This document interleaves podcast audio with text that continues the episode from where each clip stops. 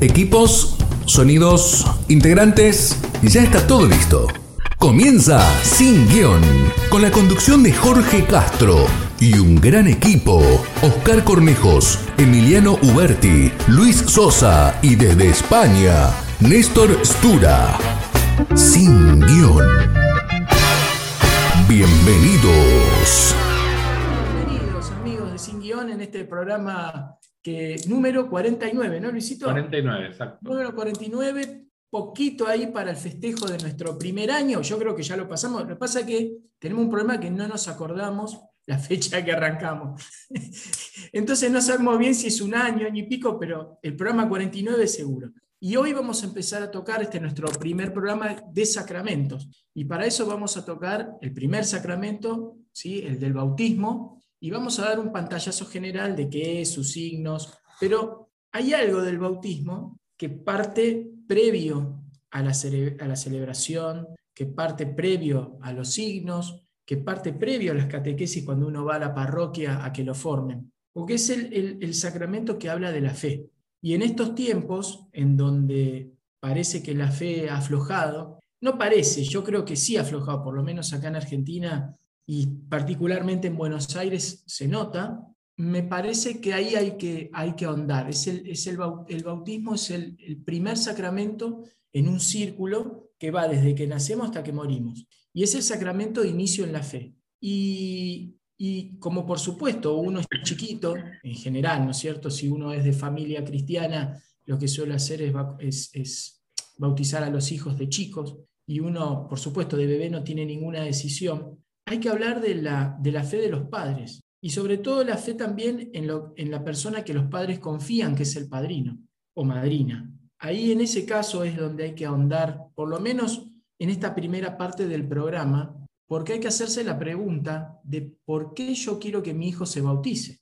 Entonces parte desde una, de una perspectiva de fe de los propios padres. Pero la pregunta en este caso, para ir desarrollando, ahora que está ingresando también Oscar, eh, me basaría en qué lleva al padre a querer bautizar al hijo. Yo creo que no hay mucha conciencia de lo que pasa en el bautismo, sino que más bien se toma como un acontecimiento familiar o cultural, como el ingreso a, a la sociedad, eh, ser parte más de la familia. Y lo vemos porque me parece que después de la misa debe ser el sacramento al que uno más asiste, porque se bautiza un sobrino, un primo, un amigo, el hijo de un amigo, y es el sacramento que menos se entiende, a mi forma de ver. Y me ha pasado que, por ejemplo, hemos estado en bautismos y a los 10 minutos la gente vos ves que se duerme porque, claro, no entiende nada de lo que pasa.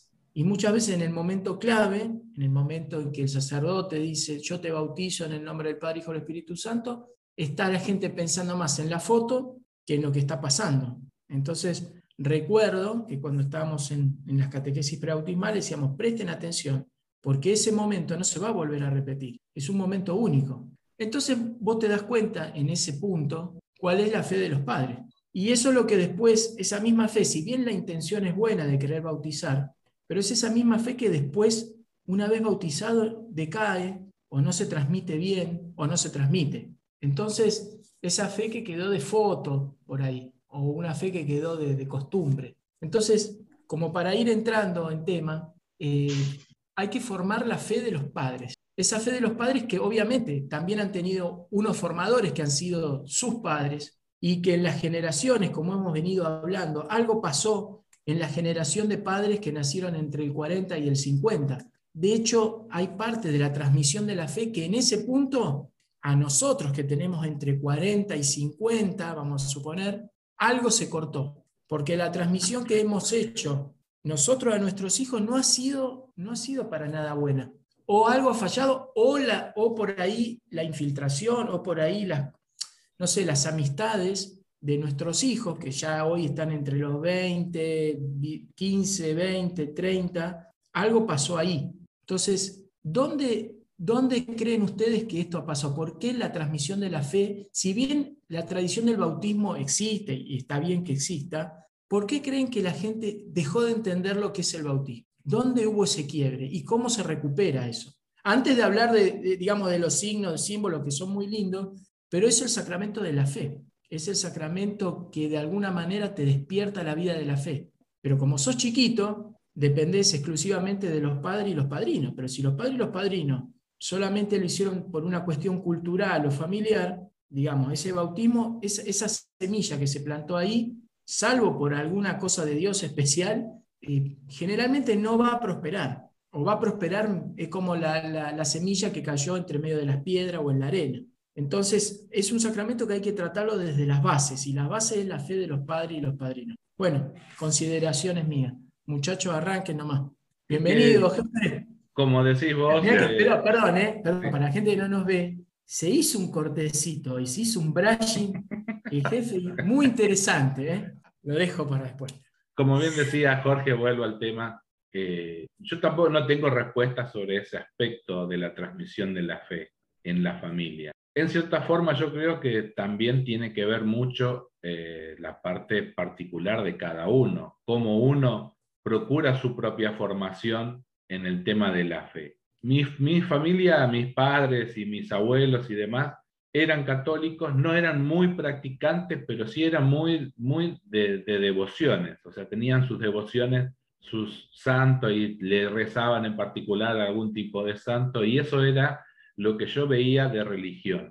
Después ya fue, digamos, cosa mía de ir adentrándome en la vida de la iglesia, ir a los grupos juveniles de la parroquia y empezar ahí mi formación como, como cristiano, como católico. Yo creo que hay mucho, no hay tampoco que echarle todo el, peso, digamos, de la carga a los padres y a, los ancestros de uno, sino también es mucho de la formación particular de uno es verdad que los niños estamos como muy a, la buena de Dios, para decirlo de cierta forma, respecto a qué nuestros padres tienen como intencionalidad o qué es la vivencia de la fe de nuestros padres. Y también a, qué, a quienes ellos eligen como, como padrinos. Normalmente se elige por aquel, yo particularmente como elegí los padrinos de mis hijas, gente conocida, gente amiga, y no miré en su momento qué tan allegada a la fe era esa persona que elegí como padrino, porque el fundamento del padrinazgo es ese, llevar, acompañar a nuestros hijos en la vida de la fe. Y por ahí me dejé guiar más por algunos conceptos, no sé si sociales o familiares, que, ah, no, tiene que ser, el padrino tiene que ser tu hermano, tiene que ser tu cuñado, tiene que ser aquella persona que esto, que aquello que te acompañó en el momento del embarazo, pero después las realidades de la vida hacen que los caminos de los padrinos también sean muy diversos y tal vez ni siquiera cercana a la fe, por lo cual ahí como que no tenés un apoyo del padrino si sos el ahijado para que te acompañe en el desarrollo de tu vida de fe. Y tengo que hacer también yo ahí un mea culpa porque yo también soy padrino de unos sobrinos y, y a uno en particular eh, no, no lo veo muy seguido, pero trato de estar presente con esto de los nuevos medios de comunicación. Uno como que se empieza a, tener algún tipo de contacto, eh, en cierta forma virtual, pero más fluido en cierta forma. Y son medio reacio, mi hijado en particular es medio reacio al tema de la fe, pero no es un renegado. Pero, o sea, siempre uno le trata de, desde lo mínimo, ¿no? Desde el saludo o al despedirse, que Dios te acompañe en tu día, que tengas un bendecido día. Parecieran que no, pero son palabras que a lo largo del tiempo también le van entrando en el vocabulario. Y de repente me sorprendo cuando me llega un mensaje y me llega con ese mismo lenguaje. Que tengas un bendecido día, padrino. Entonces voy a decir, bueno, o sea, sabe que uno está mínimamente en esa tónica y dice, bueno, va entrando un algo. Y como decís vos, es eso, la, familia es la principal escuela de fe. Y siempre preguntamos, como decías vos, el tema de las charlas prebautismales, ¿por qué usted trae a su hijo al bautismo? Una de las respuestas casi de, cuestionario así, obligatorio, casi es eso, preguntarle por qué trae al hijo, pero no es por el cuestionario en sí, sino para saber un poco de cómo es la vivencia de la fe de esa familia, de esos que traen a esos niños, para tratar de despertarle aún más el fervor, en el caso de que ya tengan un fervor más o menos, o sea, una religiosidad tibia, poder encenderlos un poco más en la charla prebautismal, para que ellos mismos vuelvan a revivir su propio bautismo y esos que seguramente hablaremos de esos tres aspectos que nos da el bautismo a cada uno de los cristianos. Eso de sacerdote, profeta y rey. Seguro que ya en algún momento de la charla lo iremos hablando, pero volver a entender y a revivir en cada bautizado esas tres dimensiones que nos trae el bautismo, como compromiso evangélico y compromiso bautismal. Y siempre es porque mi familia es católica, es casi como una respuesta que, que viene de cajón y no he visto muchos casos que dijeran que era por un compromiso netamente social. O sea, siempre es porque la familia, como bien decía vos, es el motor, que mi familia es católica y entonces normalmente siempre nos bautizamos. Lo que sí hay que ahí, es como que hay que despertar ese fervor y el sentido profundo de este bautismo y volverlos a hacer sentir que son parte de la familia cristiana, de la familia católica, son parte de la iglesia y abrir en ese instante es que el catequista tiene que estar ahí atento también para invitarlos a su vez, no solo a ese bautismo, sino a revivir todos los días su fe y ayudarlos a ellos a crecer como familia cristiana en la formación de sus hijos y formarse ellos mismos. La única forma de que puedan formar a sus hijos es que ellos estén bien formados en la fe, por lo cual son pocos, pocas horas de formación catequética que se le da a los padres y a los padrinos, en la cual el catequista tiene que, tiene que ser principalmente un gran motivador de la fe en ese momento y lo que no encienda en ese momento difícilmente lo puede hacer en otro. Pero es un momento muy fuerte de formación catequética hacia los padres desde el catequista, por lo cual no es cualquier charla, nada más, porque es una, una creo que sería de las catequesis de las más importantes de todas, porque como decía vos, se le estás abriendo la puerta a la iglesia. no, no deja de ser importante la comunión, la confirmación, el, casamiento, si fuera la gracia de que algún hijo viene a entrar al orden sagrado, pero digamos, la, el bautismo en sí es, de los, es el, como dijiste bien, el sacramento de iniciación y el que te abre la puerta a esta gran familia que es la iglesia, por lo cual es de lo más importante y no hay que reducirlo prácticamente a un compromiso puramente social y familiar. Ahí se lo dejo a, a Oscar, el del peinado. muchachos, buen día para todos. Buen día. Qué, lindo tema. Este, este, es un tema que a mí, dentro de la catequesis, me, apasiona, ¿no? Eh, porque es bien pastoral aparte. Saber qué pasa con las familias y qué pasa con, con los padrinos, con los, con los bautizando. En general, bueno, sabemos que es, en general, en la gran mayoría de los casos se bautizan desde chiquititos, de bebés. Pero qué pasa con esos papás este, que lo llevan a bautizar y que saben que están haciendo un bien para él, que es algo bueno. Ya a partir de ahí, digamos, empezamos bien. Lo que viene después no es tan bueno, pero digamos que empezamos bien. Es un carné más emitido para como socio. Este, en la puerta, como le llamamos y le llaman la iglesia, es la, puerta de entrada a los otros sacramentos. Sin ese sacramento no hay otra, no, no, no, no puede haber otro sacramento. Por lo tanto, sí o sí tiene que pasar por ese, por ese sacramento inicial. Este, yo voy a contar mi caso, en, eh, con el caso de mi hija mayor. Cuando el cura nos preguntó exactamente la misma pregunta, este, nosotros contestamos que íbamos a bautizarla por tradición, ¿sí? y que era una tradición buena. Pero muchos nos miraron así medio, medio, medio extrañados por la respuesta y saltó, me acuerdo, el cura párroco muy, muy, muy inteligentemente y muy amablemente mucho, mucha dulzura, mucha... Este, saltó y dijo, está bien, está perfecto, es, es, válida la respuesta y es honesta. Eh, ellos no vendrían acá si no le hicieran, si le hicieran un daño a su, a su bebé. Por lo tanto, consideran que lo que están haciendo está bien y es una puerta de entrada. siempre me quedó grabado eso, ¿no? Este, si bien, bueno, nosotros teníamos formación católica, eh, por un tema, llamémoslo entre comillas, de rebeldía, estábamos bastante alejados de la iglesia. Este, si bien sabíamos o entendíamos algunos conceptos del, bautismo, este, sabíamos que teníamos que hacerlo, independientemente de lo que fuera, de, la opinión que tuviésemos sobre, sobre la iglesia, sobre bueno, todo lo que tenga que ver con la religión. Este, sabíamos que el bautismo no lo podíamos pasar por, por alto. Eh, de forma, digamos, en elección no muy buena, porque lo que decidimos después es que los restos de los sacramentos los tome cuando ella quiera o cuando ella decida o cuando... que es un error, es un error fatal, fatal. Este, no en mi caso, en mi caso no fue un error, o sea, fue un error haber tomado esa decisión, pero Dios va por otros caminos y, y vos ves la mano de Dios que te acompaña siempre, porque siempre, siempre nos acompañó, caso especial de mi familia. Mi hija termina ella sola yendo a la parroquia este, y preparándose para tomar su primera comunión y confirmación a los 16 años. Este, y parte de esa conversión que comienza en nosotros comienza por ella. Entonces, este, digo parte porque, bueno, es más larga la historia. Em, así que, bueno, coincido que si vienen por una cosa o por la otra, este, no le están haciendo un mal. Al contrario, le están haciendo un bien. Mientras entiendan eso y no sea un, mero evento social, eh, bueno, eh, podemos, podemos rescatar, digamos, lo que, lo que se puede hacer.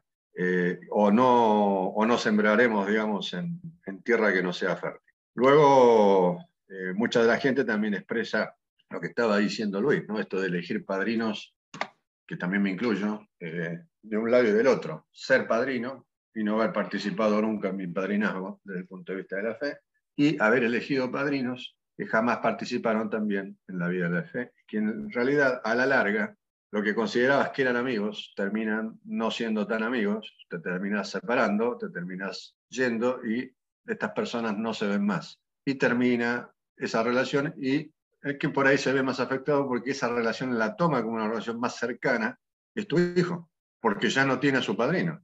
Este, hasta que lo va a entender de grande, pero mientras es chico pregunta por qué no está su padrino. Es un caso que nos pasó a nosotros. Bueno, pasan un montón de, lugares, pues se eligen, generalmente se eligen amigos y amigos que por ahí sabemos que no están en la, que han sido bautizados, pero bueno, no, han, no, no, no, no, no practican su fe ni conocen su fe.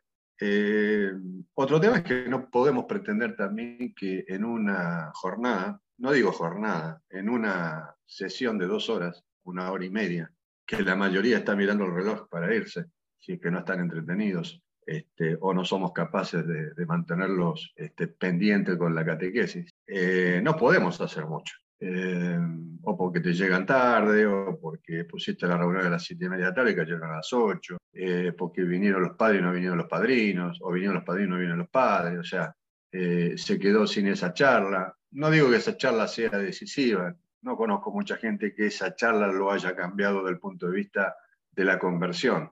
No conozco, debe haber, supongo que sí, que debe haber. Pero creo que no es suficiente. Si a un catecúmeno le damos un año de catecismo y, bueno, de 10, este, creo que dos o tres por ahí reciben esto de forma especial y, y terminan, digo, convirtiéndose, por ahí no sé si es la palabra correcta, pero bueno, comienzan a tomar un camino de, poder vivir la fe, bueno, nos damos por satisfechos, pero en general este, en estos sacramentos iniciales se, se, complica. Yo creo que también las homilías sacerdotales tienen que ver con esto. Eh, yo tengo muy lindo recuerdo del, padre Fernando, con sus misas y en sus bautismos, en las misas bautismales, perdón, en, las, en el sacramento bautismal, les iba explicando paso a paso todo el ritual. Y eso está genial, eso está genial yo lo, y lo aprendí de él, cuando dábamos catequesis explicábamos también paso a paso el ritual. Y un poco lo que decía Jorge, presten atención en estos casos, acá, en este momento, qué está pasando acá, qué está pasando acá. Este, no se dejen invadir por el, por el exterior, no piensen en la fiesta, no piensen en la ropa que se pusieron, este, olvídense de todo eso, es media hora, 20 minutos, en la cual ustedes van a vivir algo como dice eh, Jorge, algo que no van a vivir nunca más y, con cada hijo va a ser algo en particular y puntual, ¿no? Con distintos padrinos, con distintos... Este... Así que bueno, eh, yo creo que también esto de las generaciones anteriores, poca formación que han tenido, también lo vemos reflejado hoy en, cómo se ha ido la gente eh, por falta de fe y esa fe no fue alimentada. Esto es un tema muy personal mío y particular. Creo que, no sé por ahí si estoy equivocado o no, pero hasta el el año 30, 40, avanzado 50 por ahí, las misas también se daban en latín. Este, no así la homilía, pero eh, costaba que la gente entendiera realmente por ahí qué estaba pasando, qué pasaba con los sacramentos. Se ha perdido también esto de catequizar con la homilía, ¿sí? este, a los que van a los oyentes, a los fieles. Eh, yo de los años que estoy yendo a misa jamás escuché por ahí, debo haber escuchado una o dos veces, pero jamás escuché una homilía catequítica con respecto a los temas de los sacramentos. Es como que es, a ver, por ahí voy a decir una, una, locura, pero es como que es, un tema menor lo de los catequistas. Y no, no es así, es un tema mayor. Entonces, bueno, nosotros también internamente, los que estamos dentro de, somos parte de la iglesia y, formadores, debemos replantearnos también las formas en las cuales damos y transmitimos la fe. Qué grande, Oscarcito. Muy bien, ¿eh? Para arrancar. Y hoy vamos a, vamos a hacer un homenaje para este primer corte musical a grandes cantantes. Grandes cantantes que tienen que ver por ahí, a mi gusto personal, son tenores con la ópera, pero los vamos a escuchar, salvo uno, porque tiene un récord especial esa canción, cantando canciones populares. Y en este, en este primer corte vamos a escuchar, según dicen algunos, como el Carlos Gardel para el tango, para la ópera, a Enrico Caruso cantando O Sole Mio, que no es una pieza clásica, es una canción popular italiana. Así que escuchamos a Enrico Caruso, para algunos el más grande, no para mí, creo que el más grande es el último que vamos a escuchar, O Sole Mio, y enseguida continuamos con más.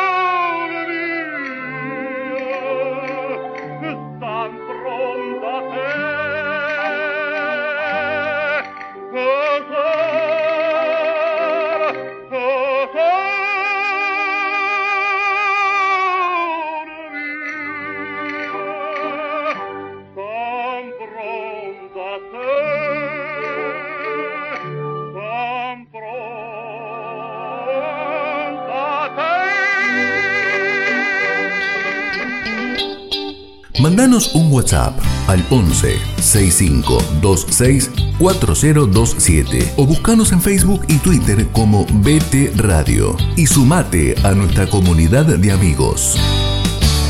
Amigos de Simión, bienvenidos. Acá estamos recibiendo un mensaje de Néstor que creo que se ha olvidado.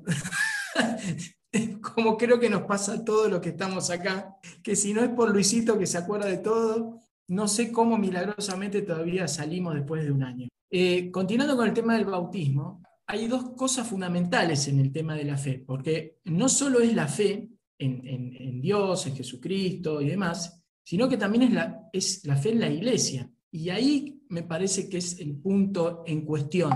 En los, ¿cómo les puedo decir? A ver, en los sacramentos, en el detalle del sacramento, hoy se hace que generalmente uno está sentado en las bancas, pasa el cura y te hace la señal de la cruz, después le hacen la señal de la cruz los padres y los padrinos. Em, en el ritual, como se debería hacer, el cura los espera en la puerta de la iglesia para la asignación. Y te asigna ahí, después el padre, el padrino, y después se entra. Te dan la bienvenida a la iglesia. No se hace más. No se hace más. Y yo creo que eso es lo que se ha perdido, y no sé bien por qué, porque los padres, los padrinos y los familiares generalmente, claro, no, no, entienden, no entienden, creo yo, el lenguaje simbólico que se quiere dar. Y si los padres, yo lo he explicado esto, que también es la fe en la iglesia, y me ha tocado tener discusiones terribles. No, yo en la iglesia no creo. Si no crees en la iglesia, entonces, ¿cómo creen en el sacramento? ¿Quién lo instituyó? No, lo instituyó Jesús, está bien, pero ¿quién lo instrumenta? ¿Quién lo administra? La iglesia. Entonces, ahí vienen los, los problemas, las dicotomías, los, los que, las dudas, porque claro, yo por ahí puedo creer en Dios. Es más, yo creo que gente de nuestra generación es lo que se llama creo en Dios, pero no en la iglesia. Ese es el punto. Ahora, cuando vos le decís estas cosas, la gente como que medio le tiraste un punch en la, en la, mandíbula, porque dice, no, eso no es así. Y sin embargo, si, si, nosotros vemos cómo es el ritual, ¿dónde sucede? En la iglesia te da la bienvenida un cura, te signa, te administra, te anota en un registro, o sea, es un sacramento instituido por Dios, pero de alguna manera administrado por la iglesia. O sea, no puede haber bautismo si no hay iglesia en el medio. Sí, haber de una urgencia, en el caso de una guerra, en el caso de muerte, cualquiera puede bautizar, es cierto, cualquiera puede bautizar, pero es un caso extremo. Pero uno se acerca a la iglesia exclusivamente para hacer el sacramento. Pero, Eso se lo deja a sus apóstoles, ¿no? Que claro, la, representación de los sacramento, claro. se lo deja a los apóstoles y los apóstoles son la representación de los obispos. Exacto. Y ahí hasta nuestro día. Entonces, más allá de todo lo malo, bueno que puede pasar porque somos humanos, pero la verdad que no puede haber esto sin lo otro. Entonces, eso es un punto. Después, ustedes estaban hablando de, del tema de padrino, y sí, es así. Realmente generalmente para salir del, de, ¿cómo decirlo?, del contexto familiar, que generalmente uno elige sobrinos, tíos, primos, padres. En mi caso elegí a mi, a mi prima, que es la madrina de ambos, que es como si, a ver, nos criamos juntos, pero no más que eso. O sea, es buenísima, pasa bien, está todo genial. Pero eh, si, fuera, si fuera que se dependería la vida de la fe de mi prima, estoy en el horno. Eh, y por supuesto, y los padrinos hombres, un desastre los dos. Pregunta, ¿está escuchando, ¿está escuchando el programa? Espero que no, porque me cortaría otra cosa si lo está escuchando. Pero bueno, es la realidad, él ya lo sabe igual. Ahora, los padrinos hombres, un desastre. Yo creí que, bueno, el de, mi hijo era para mí mi mejor amigo en ese momento, pero él tuvo muchas crisis. Recuerdo que después de, de ser padrino, porque también fue testigo del civil, entonces yo digo, bueno, si fue testigo del civil y, fuimos muy, muy amigos durante todo ese, último año, desde la despedida de soltero hasta, desde que me casé hasta que, nació, eh, siempre estuvo. Y en ese interín tuvo varias crisis personales, él, y terminó, eh, se, ha, se ha ido a Colombia por una cuestión de trabajo, dejó el trabajo en Colombia, se metió en el seminario en Colombia, volvió acá, se puso de novio, se terminó casando con una chica, se fue a ir a Barcelona.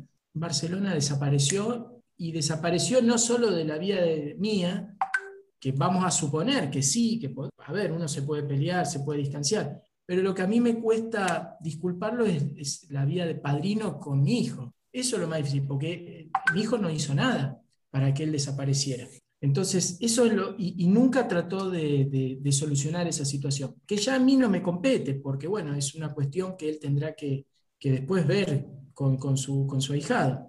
Pero también uno como padrino tiene que verse, ¿no es cierto? Yo tengo, eh, yo soy padrino de un primo segundo mío, pero como entre problemas familiares nos hemos dejado de ver entre los primos, primos y tíos, bueno, eh, tampoco estoy tan presente, porque esa, esa cuestión, no, ah, bueno, si vos te ves, si no te ves, si de acá, que de allá, que si vos te ves, entonces acá hay lío, y todos esos intríngulis familiares complicados que hicieron que me vaya distanciando como padrino. Pero no es que no lo recuerdo, siempre pido, pero no es solamente el pedir, hace falta un gesto más. Pero hacer ese gesto en estos momentos es como que la otra parte de la familia te puede decir, ah, claro, ahora estás de parte de él, y te empiezan todos esos líos que son Terrible. Entonces, pero fíjese esto, ¿no? Yo recuerdo cuando nacieron los chicos, yo me tomé la, el tiempo, primero para adjudicarle el nombre, como, hacía el pueblo como hace el pueblo de Israel, pensar el nombre, por qué le pongo ese nombre, qué significan los nombres, em, ver las fechas de bautismo para que coincidan. Ahora les cuento, pues es bastante lindo. Por ejemplo, a mi hijo mayor le puse Mateo Ezequiel. Mateo por el evangelista, Ezequiel porque es mi profeta preferido, eh, de, todos los profetas mayores del pueblo de Israel, elegí Ezequiel. ¿Cuándo se bautiza? Se bautiza a los 21 de septiembre del, mismo año que nace. Y ese día es el día de San Mateo. Y él nace el 13 de diciembre. Eh, mi hija se llama Victoria, Victoria Catalina. Y me dice, ay, qué lindo nombre de reina. La verdad sí, Catalina primero, pero le puse porque fue una ferviente eh, admiradora de Jesucristo, Catalina Siena, y Victoria le puse por Santa María de las Victorias, que fue la advocación mariana que pusieron los barcos en la flota cristiana contra los musulmanes en la batalla de Lepanto. Por eso le puse ese nombre. Entonces, ¿y cuándo, cuándo nace ella? Nace en abril y se bautiza, perdón, ella se bautiza el día de San Mateo, ¿sí? Y él se bautiza, creo, en el día de Catalina, Catalina de la Grande. O sea, todas esas situaciones cruzadas, toda la elección del nombre, esa es un poco también la fe de, los padres. Elegir, perder, pero perdiste tiempo al cohete, ¿para qué vas a hacer todo eso? Ponele así, ya está.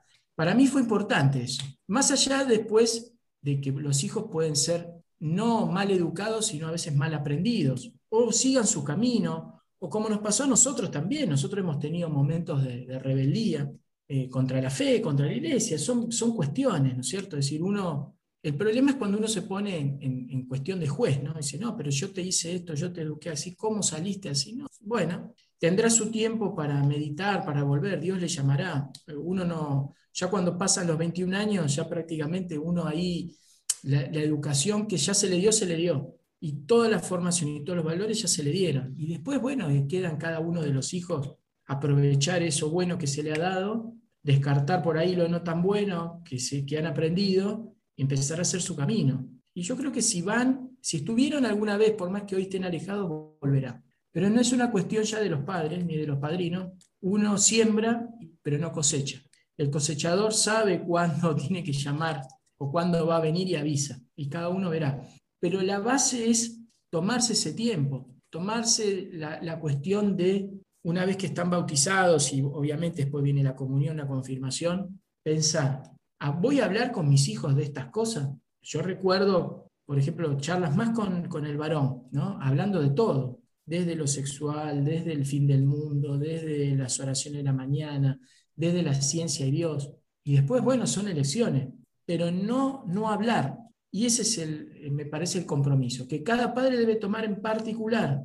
Si lo toman en conjunto, mejor, pero si no, cada padre en particular tiene que tomar ese compromiso, pues es el compromiso que le corresponde, además. Inculcarle también la asistencia a la misa, la asistencia a los sacramentos. Después que lo hagan o no lo hagan, ya no podemos nosotros influir demasiado. Pero sí que vean, como, como dice la famosa frase, un gesto vale más que mil palabras. Es lo único que le vas a dejar porque le podrás dejar plata y esa plata yo he visto cómo empresas heredaron hijos, padres a hijos y los hijos en dos años quebraron una empresa de 50 y no pasa nada y siguen vivos. Pero la fe es lo único que uno se lleva después para el otro lado, la plata va a quedar acá en el sobre todo de madera.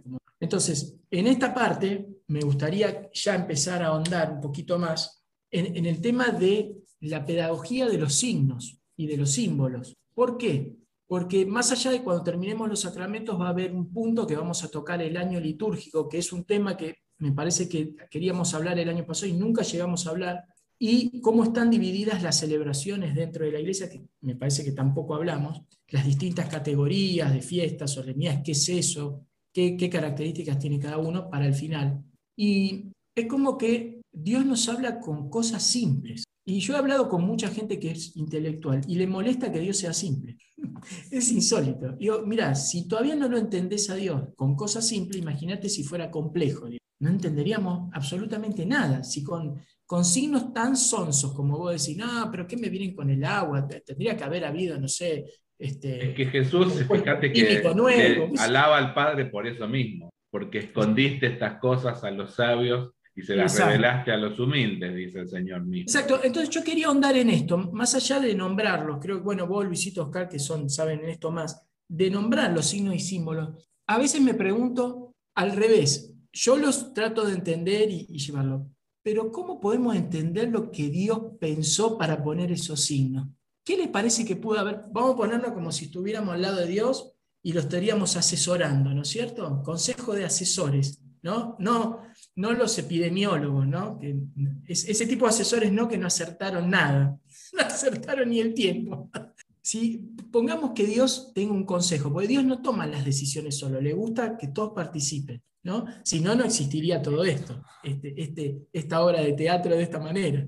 Em, amigos de Sin bienvenidos. Acá estamos recibiendo un mensaje de Néstor que creo que se ha olvidado como creo que nos pasa todo lo que estamos acá, que si no es por Luisito que se acuerda de todo, no sé cómo milagrosamente todavía salimos después de un año. Eh, continuando con el tema del bautismo, hay dos cosas fundamentales en el tema de la fe, porque no solo es la fe en, Dios, en Jesucristo y demás, sino que también es la, es la fe en la iglesia. Y ahí me parece que es el punto en cuestión. En los ¿cómo les puedo decir? A ver, en los sacramentos, en el detalle del sacramento, hoy se hace que generalmente uno está sentado en las bancas, pasa el cura y te hace la señal de la cruz, después le hacen la señal de la cruz los padres y los padrinos. Em, en el ritual, como se debería hacer, el cura los espera en la puerta de la iglesia para la asignación. Y te asigna ahí, después el padre, el padrino, y después se entra. Te dan la bienvenida a la iglesia. No se hace más. No se hace más. Yo creo que eso es lo que se ha perdido y no sé bien por qué, porque los padres, los padrinos y los familiares, generalmente, claro, no, no, entienden, no entienden, creo yo, el lenguaje simbólico que se quiere dar. Y si los padres, yo lo he explicado esto, que también es la fe en la iglesia, y me ha tocado tener discusiones terribles. No, yo en la iglesia no creo. Si no crees en la iglesia, entonces, ¿cómo crees en el sacramento? ¿Quién lo instituyó? No, lo instituyó Jesús, está bien, pero ¿quién lo instrumenta? ¿Quién lo administra? La iglesia. Entonces, ahí vienen los, problemas, las dicotomías, los, los, que, las dudas, porque claro, yo por ahí puedo creer en Dios. Es más, yo creo que gente de nuestra generación es lo que se llama creo en Dios, pero no en la iglesia.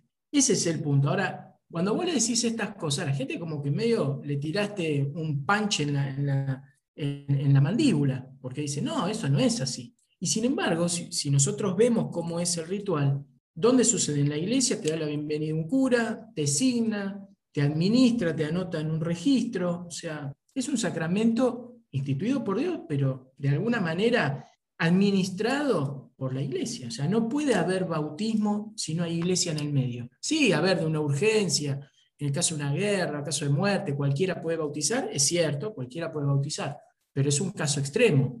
Pero uno se acerca a la iglesia exclusivamente para hacer el sacramento. Eso se lo deja a sus apóstoles, ¿no? claro, La representación de los sacramento, claro. se lo deja a los apóstoles y los apóstoles son la representación de los obispos. Exacto. Y ahí hasta nuestro día. Entonces, más allá de todo lo malo, bueno que puede pasar porque somos humanos, pero la verdad que no puede haber esto sino otro. Entonces, eso es un punto. Después, ah, ustedes estaban hablando de, del tema de padrino, y sí, es así, realmente generalmente para salir del, de, ¿cómo decirlo?, del contexto familiar, que generalmente uno elige sobrinos, tíos, primos, padres. En mi caso elegí a mi, a mi prima, que es la madrina de ambos, que es como si, a ver, nos criamos juntos, pero no más que eso. es buenísima, pasa bien, está todo genial. Pero eh, si, fuera, si fuera que se dependería la vida de la fe de mi prima, estoy en el horno. Eh, y por supuesto, y los padrinos hombres, un desastre los dos. Pregunta, ¿está, escuchando, ¿está escuchando el programa? Espero que no, porque me cortaría otra cosa si lo está escuchando. Pero bueno, es la realidad, él ya lo sabe igual. Ahora, los padrinos hombres, un desastre. Yo creí que, bueno, el de, mi hijo era para mí mi mejor amigo en ese momento, pero él tuvo muchas crisis. Recuerdo que después de, ser padrino, porque también fue testigo del civil. Entonces yo digo, bueno, si fue testigo del civil y, fuimos muy, muy amigos durante todo ese, último año, desde la despedida de soltero hasta, desde que me casé hasta que, nació, eh, siempre estuvo. Y en ese interín tuvo varias crisis personales, él, y terminó, eh, se, ha, se ha ido a Colombia por una cuestión de trabajo, dejó el trabajo en Colombia, se metió en el seminario en Colombia, volvió acá, se puso de novio, se terminó casando con una chica, se fue a ir a Barcelona. Barcelona desapareció y desapareció no solo de la vida de, mía, que vamos a suponer que sí, que a ver, uno se puede pelear, se puede distanciar, pero lo que a mí me cuesta disculparlo es, la vida de padrino con mi hijo. Eso es lo más difícil, porque mi hijo no hizo nada para que él desapareciera. Entonces, eso es lo, y, nunca trató de, solucionar esa situación, que ya a mí no me compete, porque bueno, es una cuestión que él tendrá que, después ver con, su, con su ahijado. Pero también uno como padrino tiene que verse, ¿no es cierto? Yo tengo, eh, yo soy padrino de un primo segundo mío, pero como entre problemas familiares nos hemos dejado de ver entre los primos, primos y tíos, bueno, eh, tampoco estoy tan presente, porque esa, esa cuestión, no, ah, bueno, si vos te ves, si no te ves, si de acá, que de allá, que si vos te ves, entonces acá hay lío, y todos esos intríngulis familiares complicados que hicieron que me vaya distanciando como padrino. Pero no es que no lo recuerdo, siempre pido, pero no es solamente el pedir, hace falta un gesto más. Pero hacer ese gesto en estos momentos es como que la otra parte de la familia te puede decir, ah, claro, ahora estás de parte de él, y te empiezan todos esos líos que son terribles. Entonces, pero fíjese esto, ¿no? Yo recuerdo cuando nacieron los chicos, yo me tomé la, el tiempo, primero para adjudicarle el nombre, como, hacía el pueblo como hace el pueblo de Israel, pensar el nombre, por qué le pongo ese nombre, qué significan los nombres, eh, ver las fechas de bautismo, para que coincidan. Ahora les cuento, pues es bastante lindo. Por ejemplo, a mi hijo mayor le puse Mateo Ezequiel. Mateo por el evangelista, Ezequiel porque es mi profeta preferido. Eh, de, todos los profetas mayores del pueblo de Israel, elegí Ezequiel. ¿Cuándo se bautiza? Se bautiza a los 21 de septiembre del, del mismo año que nace. Y ese día es el día de San Mateo. Y él nace el 13 de diciembre. Eh, mi hija se llama Victoria, Victoria Catalina. Y me dice, ay, qué lindo nombre de reina. La verdad sí, Catalina primero, pero le puse porque fue una ferviente eh, admiradora de Jesucristo, Catalina de Siena, y Victoria le puse por Santa María de las Victorias, que fue la advocación mariana que pusieron los barcos en la flota cristiana contra los musulmanes en la batalla de Lepanto. Por eso le puse ese nombre. Entonces, ¿y cuándo, cuándo nace ella? Nace en abril y se bautiza Perdón, ella se bautiza el día de San Mateo, ¿sí? Y él se bautiza, creo, en el día de Catalina, Catalina de la Grande. O sea, todas esas situaciones cruzadas, toda la elección del nombre, esa es un poco también la fe de, de, los padres. Elegir, perder, dice, pero perdiste tiempo al cohete, ¿para qué vas a hacer todo eso? Ponele así, ya está. Para mí fue importante eso. Más allá después de que los hijos pueden ser no mal educados, sino a veces mal aprendidos, o sigan su camino, o como nos pasó a nosotros también, nosotros hemos tenido momentos de, rebeldía eh, contra la fe, contra la iglesia, son, son cuestiones, ¿no es cierto? Es decir, uno, el problema es cuando uno se pone en, cuestión de juez, ¿no? Dice, no, pero yo te hice esto, yo te eduqué así, ¿cómo saliste así? No, bueno, tendrá su tiempo para meditar, para volver, Dios le llamará. Uno no, ya cuando pasan los 21 años, ya prácticamente uno ahí, la educación que ya se le dio, se le dio y toda la formación y todos los valores ya se le dieron. Y después, bueno, quedan cada uno de los hijos aprovechar eso bueno que se le ha dado, descartar por ahí lo no tan bueno que, se, que han aprendido y empezar a hacer su camino. Y yo creo que si van si estuvieron alguna vez, por más que hoy estén alejados, volverán. Pero no es una cuestión ya de los padres ni de los padrinos. Uno siembra, pero no cosecha. El cosechador sabe cuándo tiene que llamar o cuándo va a venir y avisa. Y cada uno verá. Pero la base es tomarse ese tiempo, tomarse la, la cuestión de, una vez que están bautizados y obviamente después viene la comunión, la confirmación, pensar, ah, ¿voy a hablar con mis hijos de estas cosas? Yo recuerdo, por ejemplo, charlas más con, con el varón, ¿no? hablando de todo, desde lo sexual, desde el fin del mundo, desde las oraciones de la mañana, desde la ciencia y Dios. Y después, bueno, son elecciones, pero no, no hablar. Y ese es el, me parece, el compromiso, que cada padre debe tomar en particular.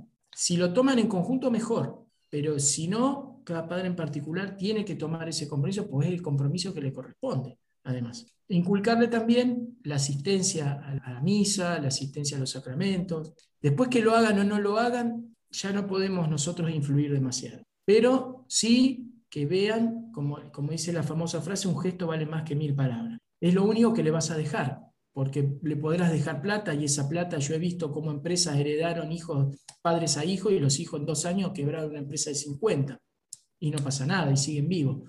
Pero la fe es lo único que uno se lleva después para el otro lado. La plata va a quedar acá en el sobre todo de madera.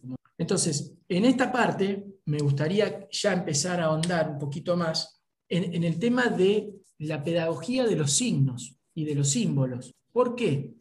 Porque más allá de cuando terminemos los sacramentos va a haber un punto que vamos a tocar el año litúrgico, que es un tema que me parece que queríamos hablar el año pasado y nunca llegamos a hablar, y cómo están divididas las celebraciones dentro de la iglesia, que me parece que tampoco hablamos, las distintas categorías de fiestas, solemnidades, qué es eso, qué, qué características tiene cada uno para el final. Y es como que Dios nos habla con cosas simples. Y yo he hablado con mucha gente que es intelectual y le molesta que Dios sea simple. es insólito. Digo, mira, si todavía no lo entendés a Dios con cosas simples, imagínate si fuera complejo. No entenderíamos absolutamente nada. Si con con signos tan sonsos como vos decís, no, pero ¿qué me vienen con el agua? Tendría que haber habido, no sé. Este, es que Jesús, fíjate que, alaba al Padre por eso mismo, porque escondiste estas cosas a los sabios y se las revelaste a los humildes, dice el Señor mismo. Exacto, entonces yo quería ahondar en esto, más allá de nombrarlos, creo que, bueno, vos, Luisito, Oscar, que son, saben en esto más, de nombrar los signos y símbolos. A veces me pregunto al revés, yo los trato de entender y, y llevarlo.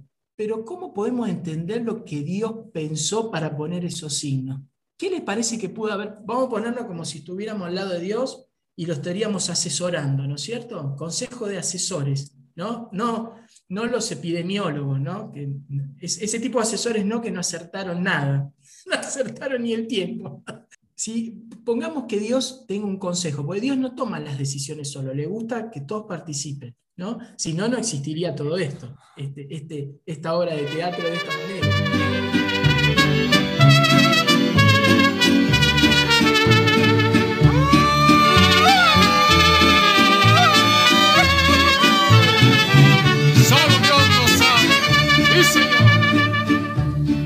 Que Dios te juzgue, te castigue o te perdone que el sol te abrace o te niegue su calor y que la estrella que radiante te persigue brille más fuerte o se apague solo Dios. A Dios le dije muchas veces ya mi queja lo que me duelen tus infamias y mi amor. Y vi el milagro, ya tu amor reír me deja. Si tengo fuerzas para olvidarte, solo Dios. Te di del alma lo más grande y más preciado mis sentimientos, mi fe, mi devoción. Y hasta la vida, sin pensar, te hubiera dado y al cabo te había dado el corazón. Ya ni te sueño, ni llorando me desvelo. De vez en cuando tu recuerdo es un fulgor ni te maldigo, ni castigo pido al cielo. Se está muriendo con tu amor este dolor. Ni te perdono, ni te odio, ni te quiero. Ni creo que el mundo como ayer es de los dos la paz del alma no se compra con dinero. La paz del alma la regala sola Dios. Sin guion. Todos los temas se hablan, se analizan, se debaten acá. Acá, sin guion. Bueno, acá vamos a ir hablando más de estos signos que componen el tema del bautismo, en la terminología de los sacramentos a, estas, a estos signos y símbolos se los llama materia.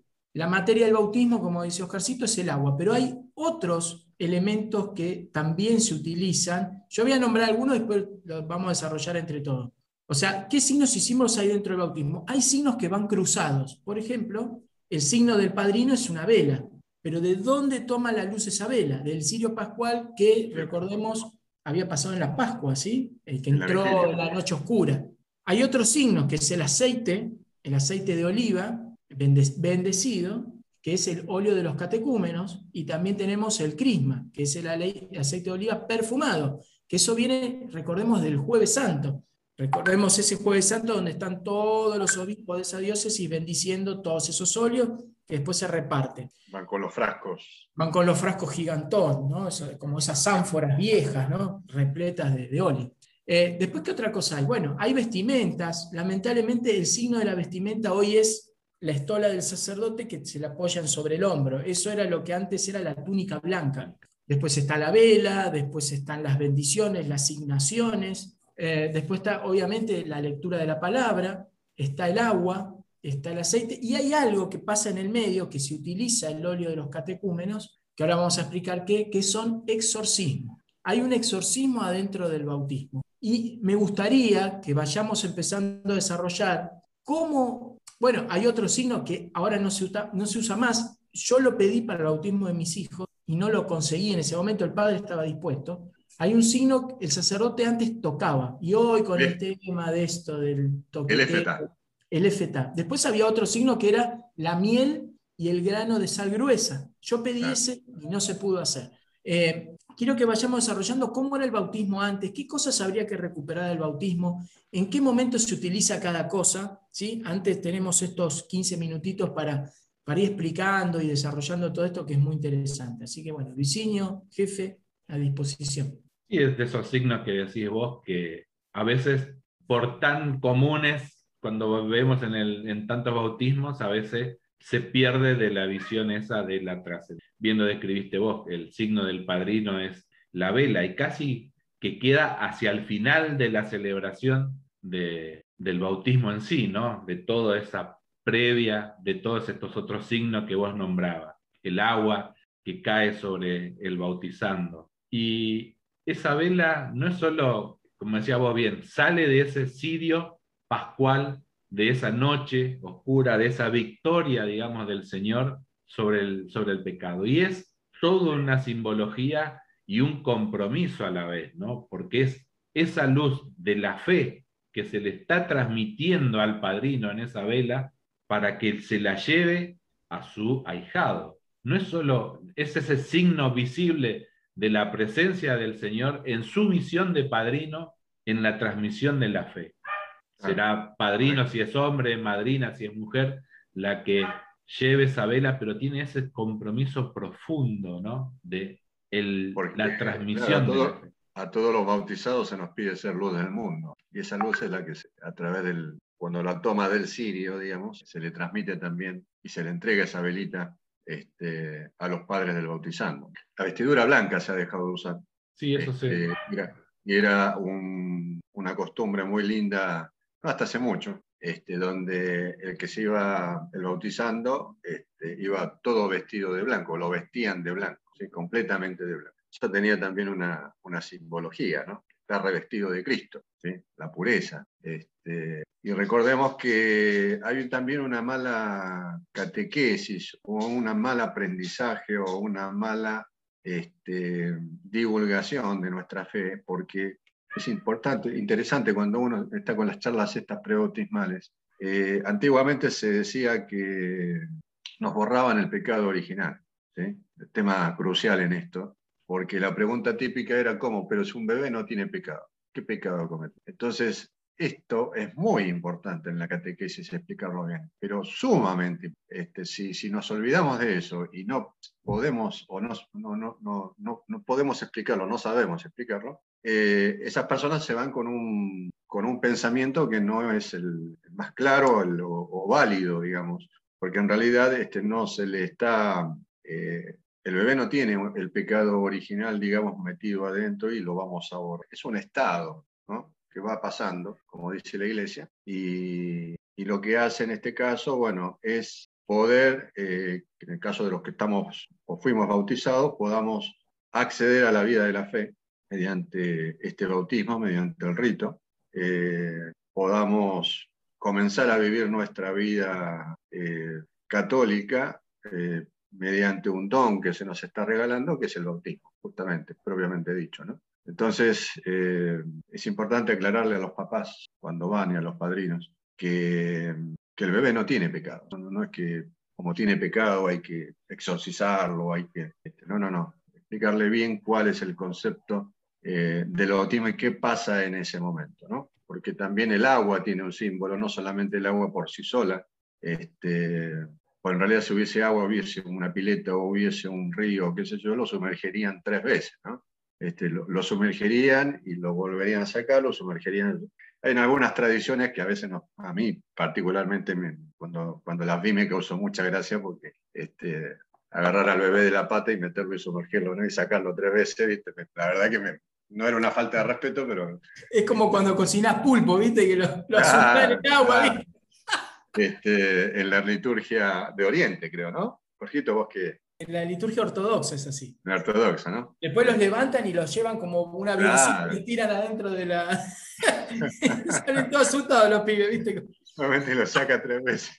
Este, bueno, tiene, tiene un símbolo, está, este, se sumerge a la muerte y renace a la vida, ¿no? Digamos, hablándolo de forma muy sencilla y muy, muy clara. Este, pero a mí es uno de los, de los sacramentos que más me gustan. Y sobre todo, ¿sabes qué? Cuando aprendí a conocerlo, me gusta participar, aunque sea ir a escucharlo. Yo veo un bautismo, me dicen, hay un bautismo en la parroquia, y me meto, ¿sí?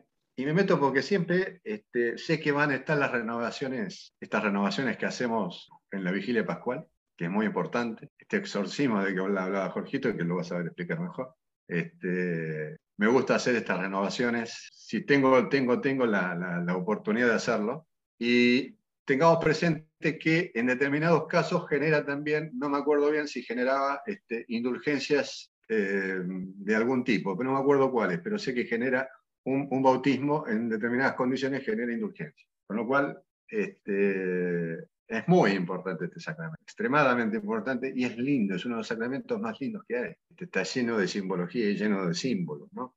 Este, que poder explicárselos la verdad que cuando hacemos las, charlas prebautismales y los papás comienzan a entender la cantidad de símbolos y el significado, y vos decís que durante esos 20 minutos que por favor solamente presten atención, son 20 minutos de su vida puestos para su hijo, que se olviden del mundo, porque está su hijo ahí, el don lo va a recibir su hijo. ¿Qué más importante tienen que eso? Bueno, lo más importante de la vida, que es el bautismo, lo están recibiendo en es el don de Dios. Cuando logran entenderlo, logran captar. Y, vos les pedís que por favor esos 20 minutos sean dedicados a su hijo, este, que se olviden de todo lo que pase. Este, si vino el invitado, si vino el familiar, que el familiar que le prometió que iba, que no vino, que llegó tarde, que olvídense, si hay dos personas comienzan el bautismo y olvídense, este, ya está, mientras estén los padrinos, el bautizando y los papás, Y el cura, por supuesto, listo. Este, salvo que se haya cortado el agua y no puedan llenar las pilas bautismales. Bueno, no conozco, no conozco un caso que haya pasado eso.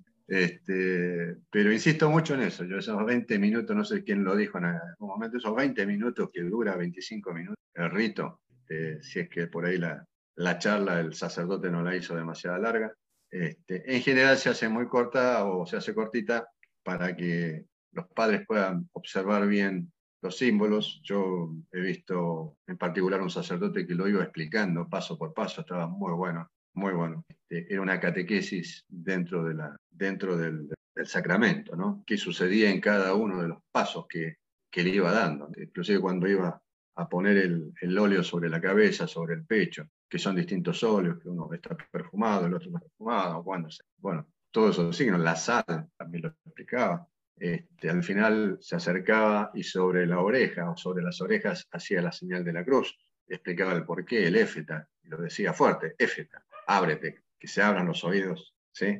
Y el entendimiento. Ah, es muy simbólico y es muy, es muy lindo. Para mí es uno de los sacramentos este, muy, muy, muy fuertes en simbología. Visito, sé que te quedaron cosas pendientes porque tenés unas ganas de hablar impresionante. Se te mueven los bigotes, ¿viste? Te hacen así. No, no, es mucho más para agregar de lo que dijo Oscar, no hay, porque más o menos es lo mismo, digamos, lo que estamos más en, en este mismo camino, no tenemos mucho más para agregar, sino que reforzar eso mismo, esta importancia de cada uno de los signos. Y qué bueno de contar siempre con, con personas que nos vayan explicando o ya en una previa catequesis nos vayan despertando la curiosidad o despertando la atención para que cuando eso suceda podamos tener la visión de trascendencia más allá del signo visible, captar eso otro más profundo que está sucediendo en ese momento. Y vivirlo en esa intensidad, en esa profundidad, porque si no el bautismo sería casi como ir, ir al cine, ir a cualquier lugar, sería una actividad más. Y no es una actividad más. Es un, ingreso a, esto que no me canso de decirlo, ¿no? a la familia, a la familia católica, a esta que nos va abriendo los pasos hacia otras realidades aún mayores que las que estamos viviendo en ese. Y como decía Oscar, qué bueno tener estas celebraciones en el cual vayamos haciendo esa renovación de nuestras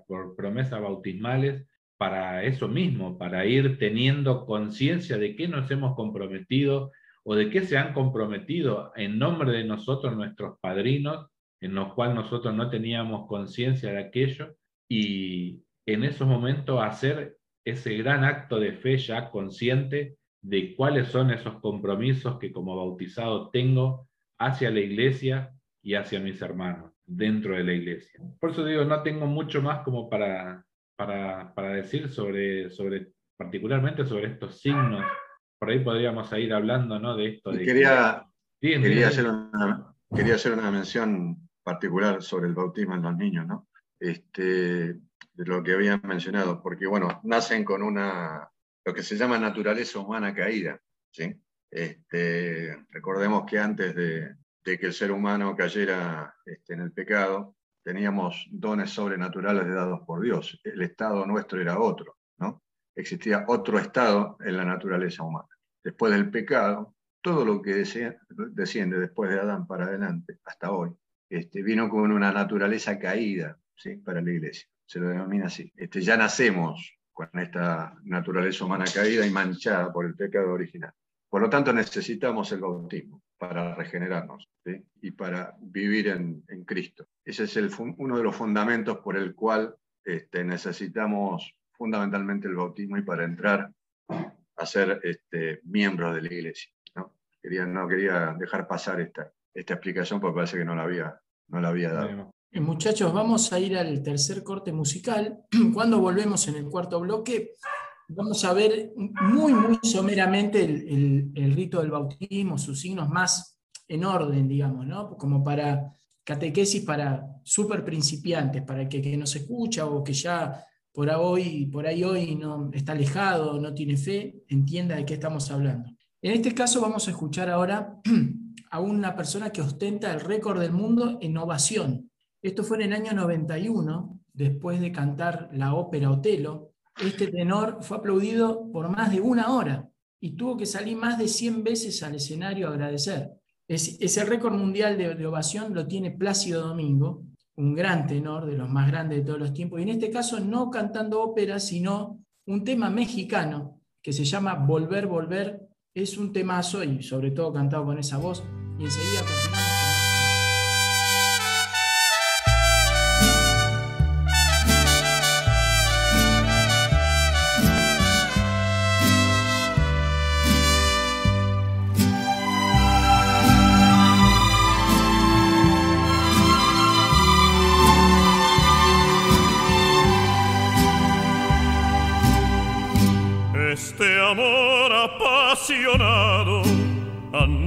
todo alborotado por volver.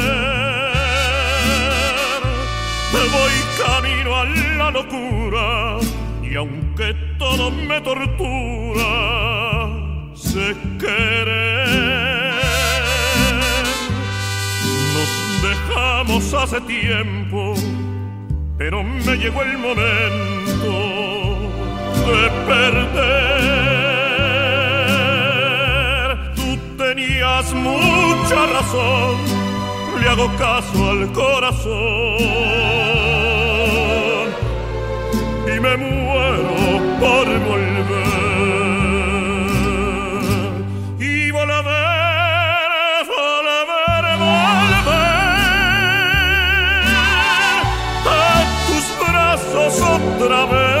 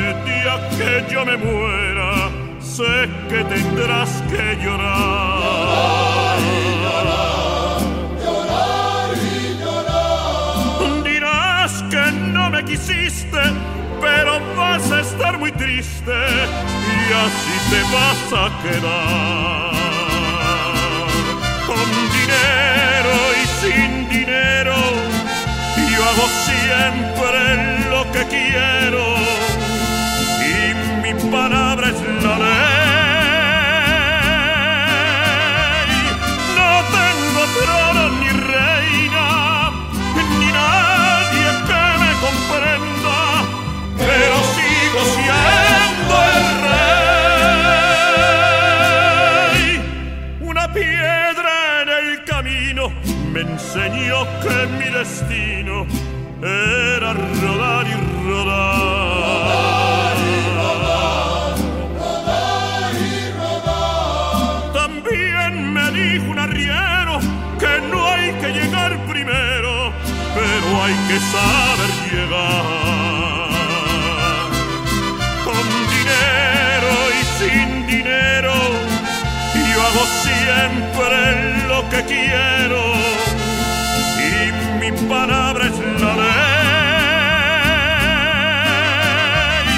No tengo trono ni reina, ni nadie que me comprenda, pero sigo siendo el rey.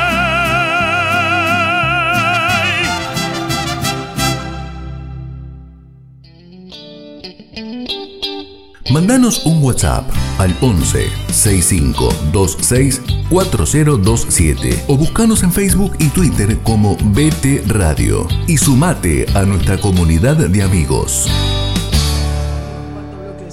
Bueno, vamos a someramente explicar el detalle cronológico de cómo es el bautismo.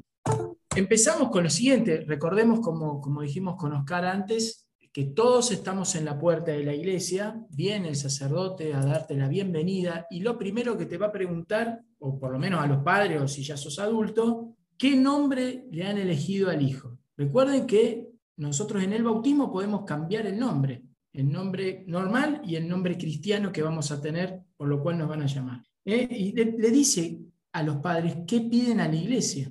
Entonces, la persona que dice que no tiene fe en la iglesia, ¿qué es lo que le pide a la iglesia? Entonces es fe, ¿sí?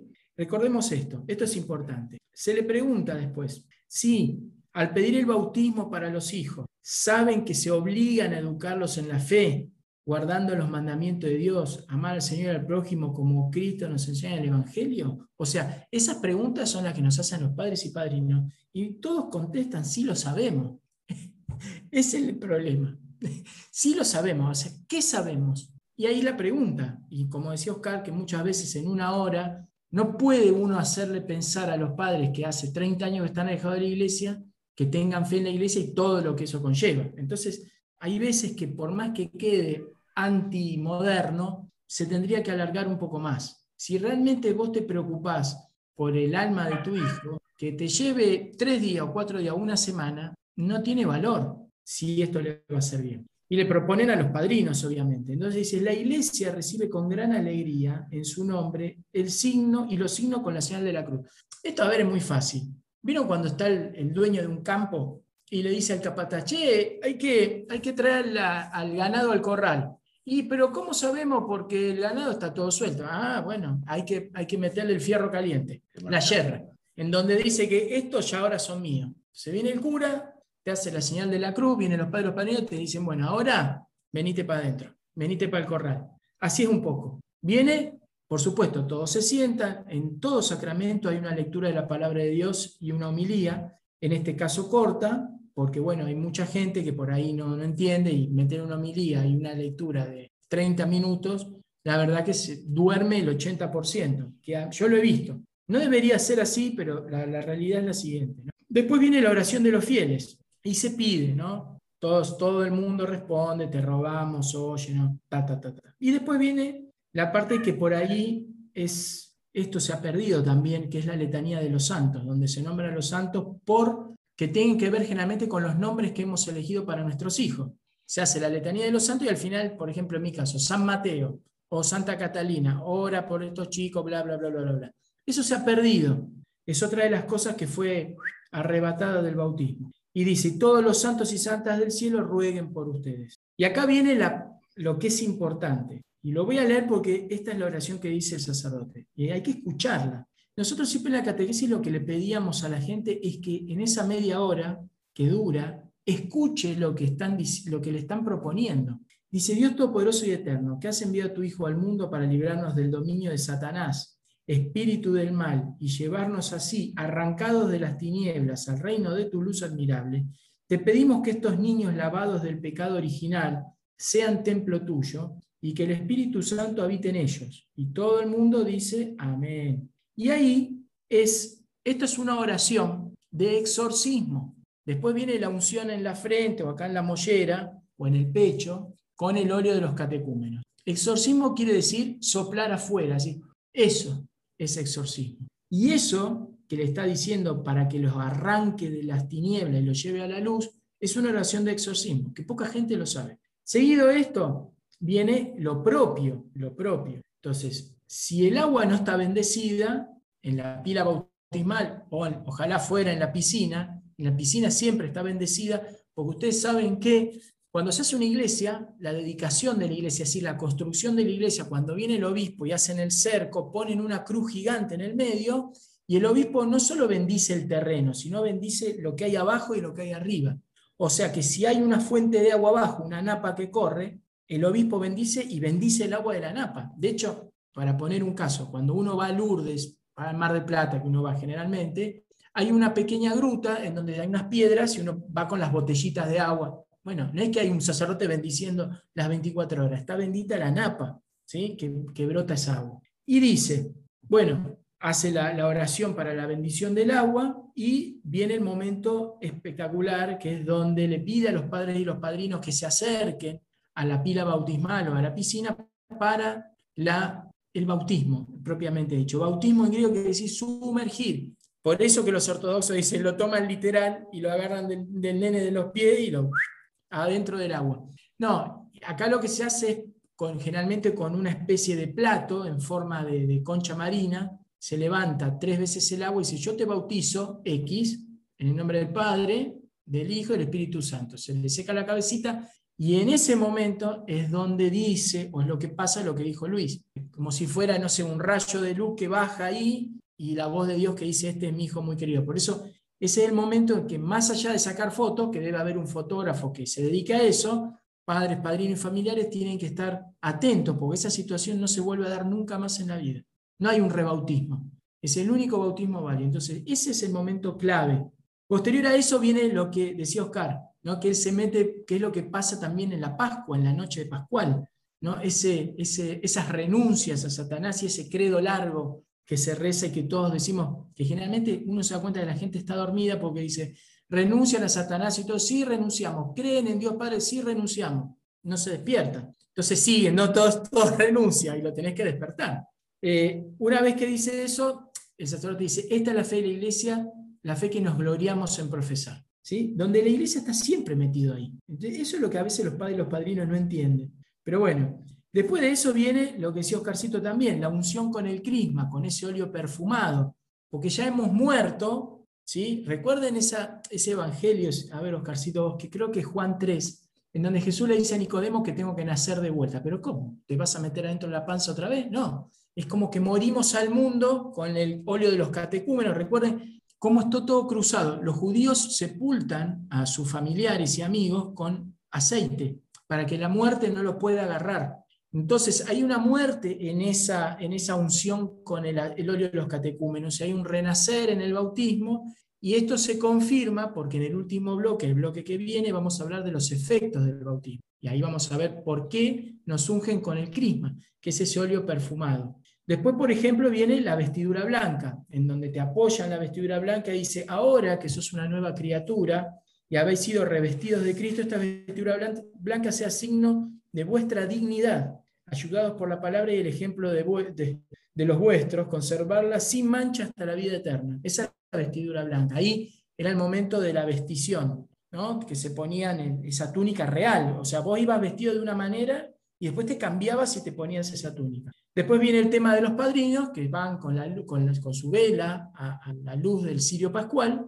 Y después está lo que dijo Oscarcito, el efetá, quiere decir ábrete, que dice así, el Señor Jesús que hizo oír a los sordos y hablar a los mudos, te conceda su tiempo escuchar su palabra y proclamar su fe para alabanza y gloria de Dios Padre. Después lo que había ahí era el gesto de la sal y de la miel, que quedó en el olvido lamentablemente. Y después viene, obviamente, la bendición el rezo o el canto del Magnificat en su momento, que también se suspendió y se reza por, por ahí una Ave María, y así concluye lo que es el rito bautismal. Me gustaría que alguno de los dos o los dos ahonden en el punto que más les interese de todo el ritual, para ir a lo puntual. Esto es el ritual explicado a lo bestia, digamos, ¿no? Pero deberíamos por ahí buscar las cosas más importantes, el detalle, que me gustaría, muchachos, que lo, que lo desarrollen un poquito.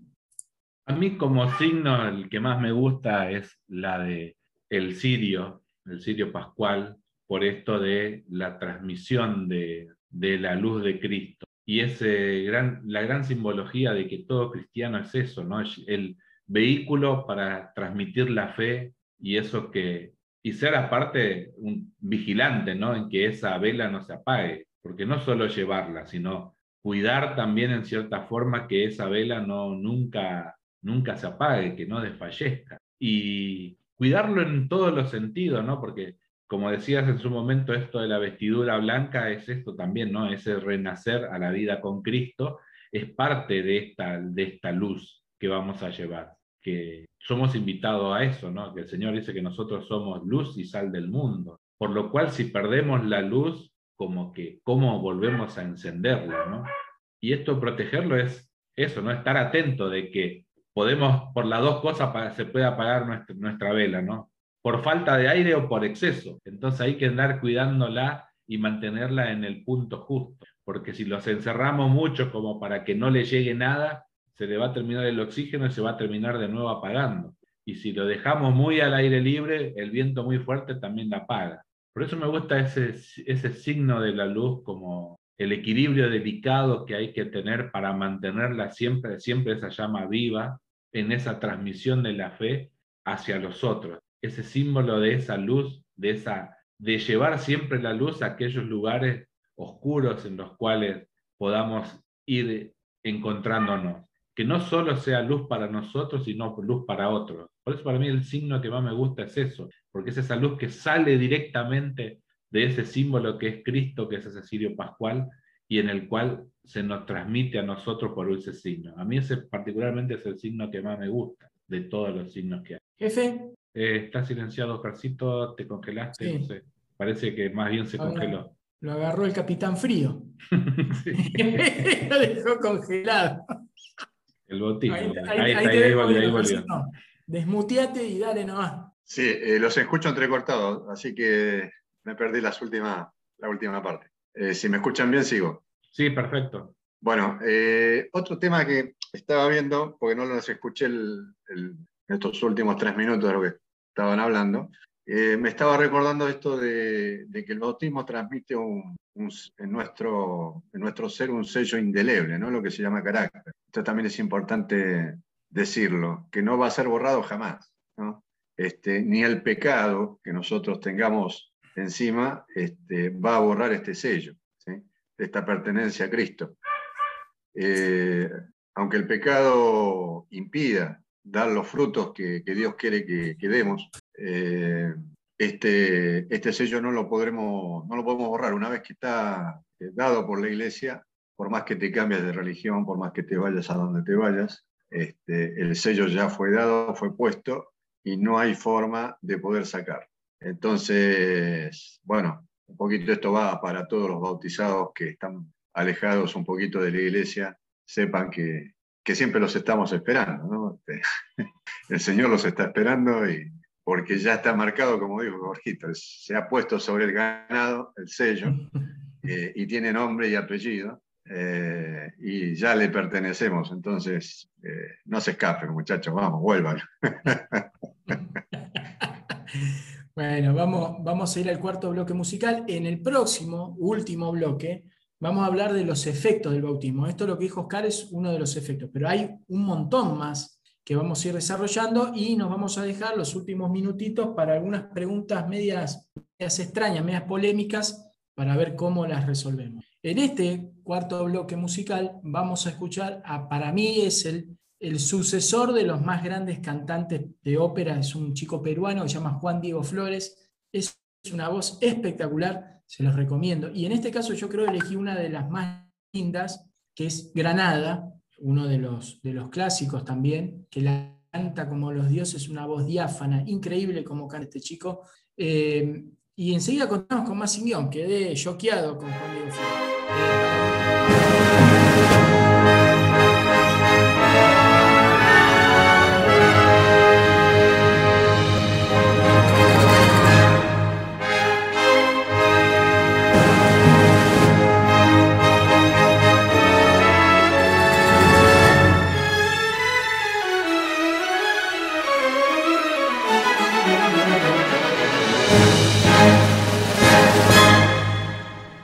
Granada,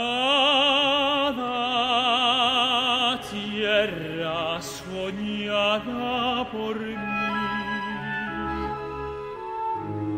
Mi cantar se vuelve gitano cuando es para ti. Mi cantar hecho de fama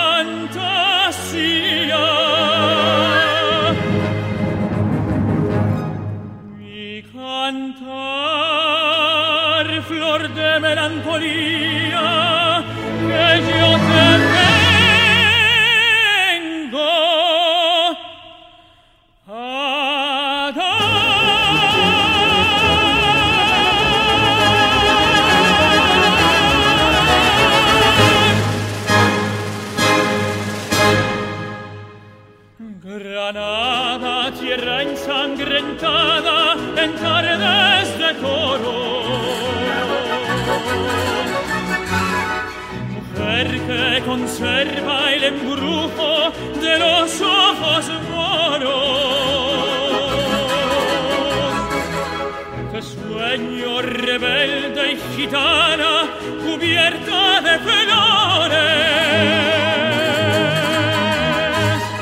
Y beso tu boca de grana, jugosa manzana que me habla de amor.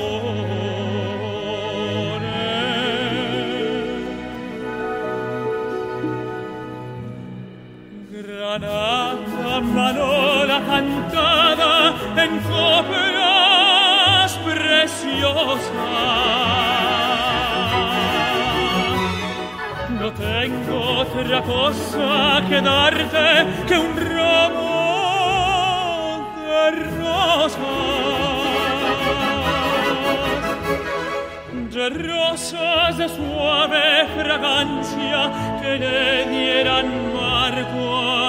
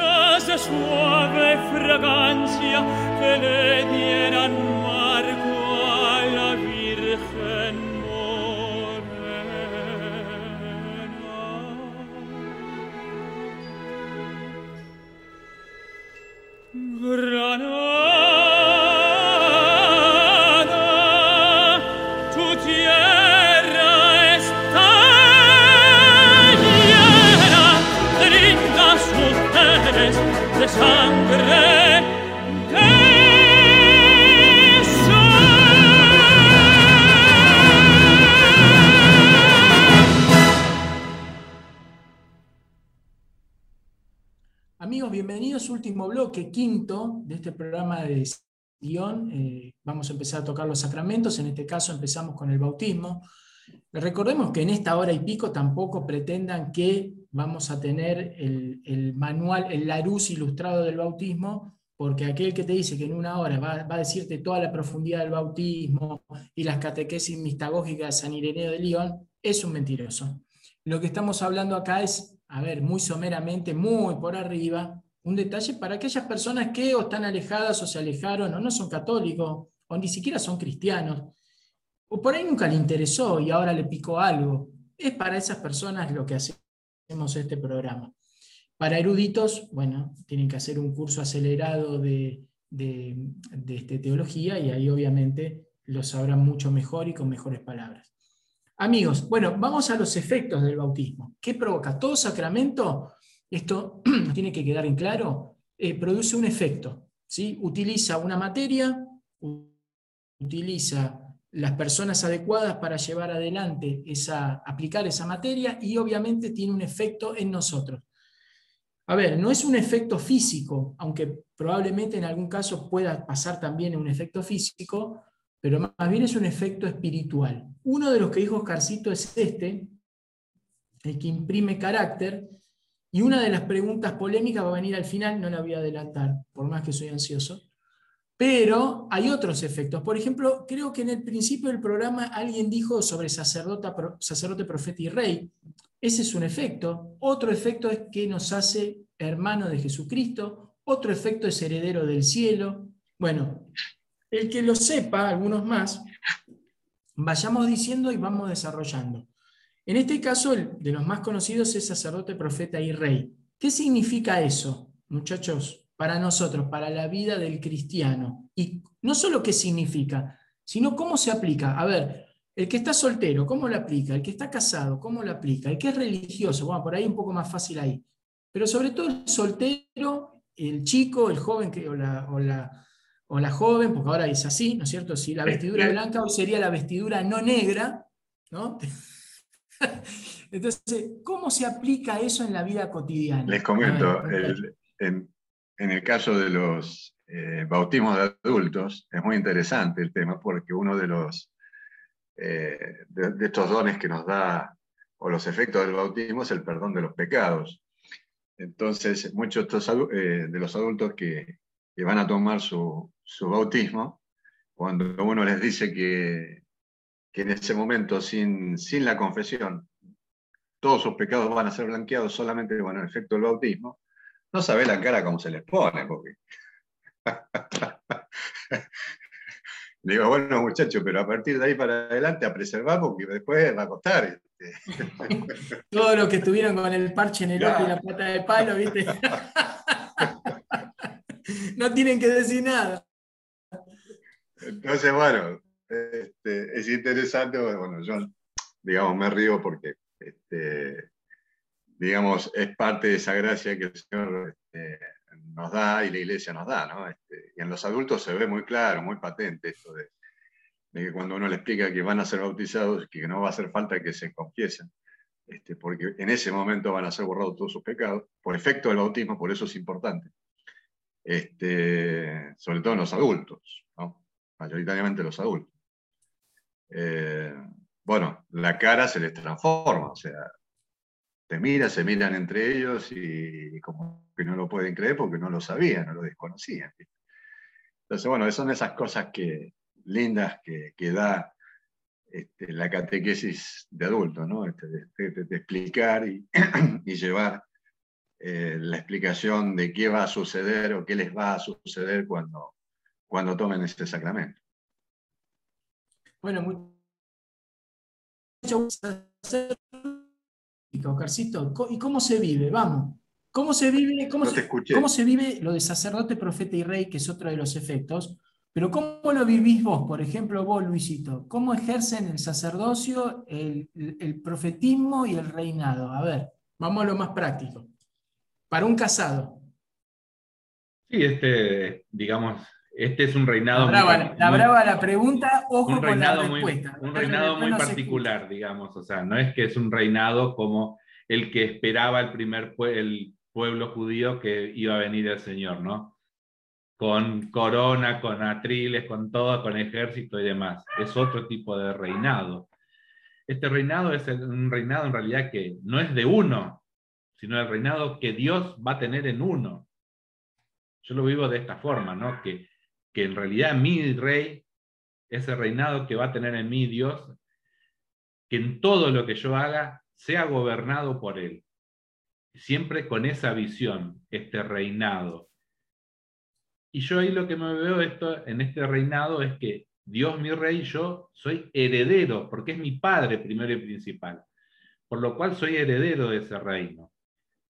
Y como todo como todo príncipe que se tiene que formar en un reinado, tiene que estar, digamos, a la altura de la formación para ejercer ese cargo, ¿no? Entonces, por eso es formarse en la fe, formarse en la liturgia, en todo lo que tenga que ver con el reinado de ese rey.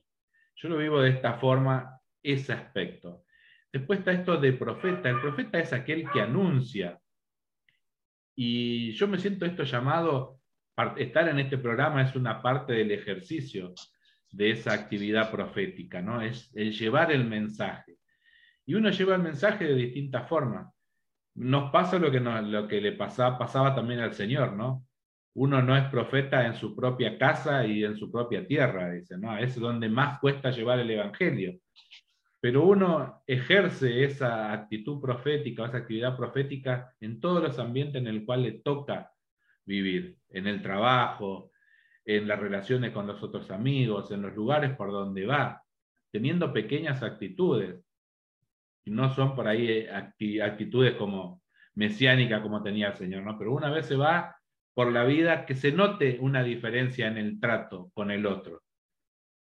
Este es diferente, no viene y pide, pide permiso, da los buenos días, que se note, digamos, eso, eso de diferente, el anunciar el Evangelio con las actitudes.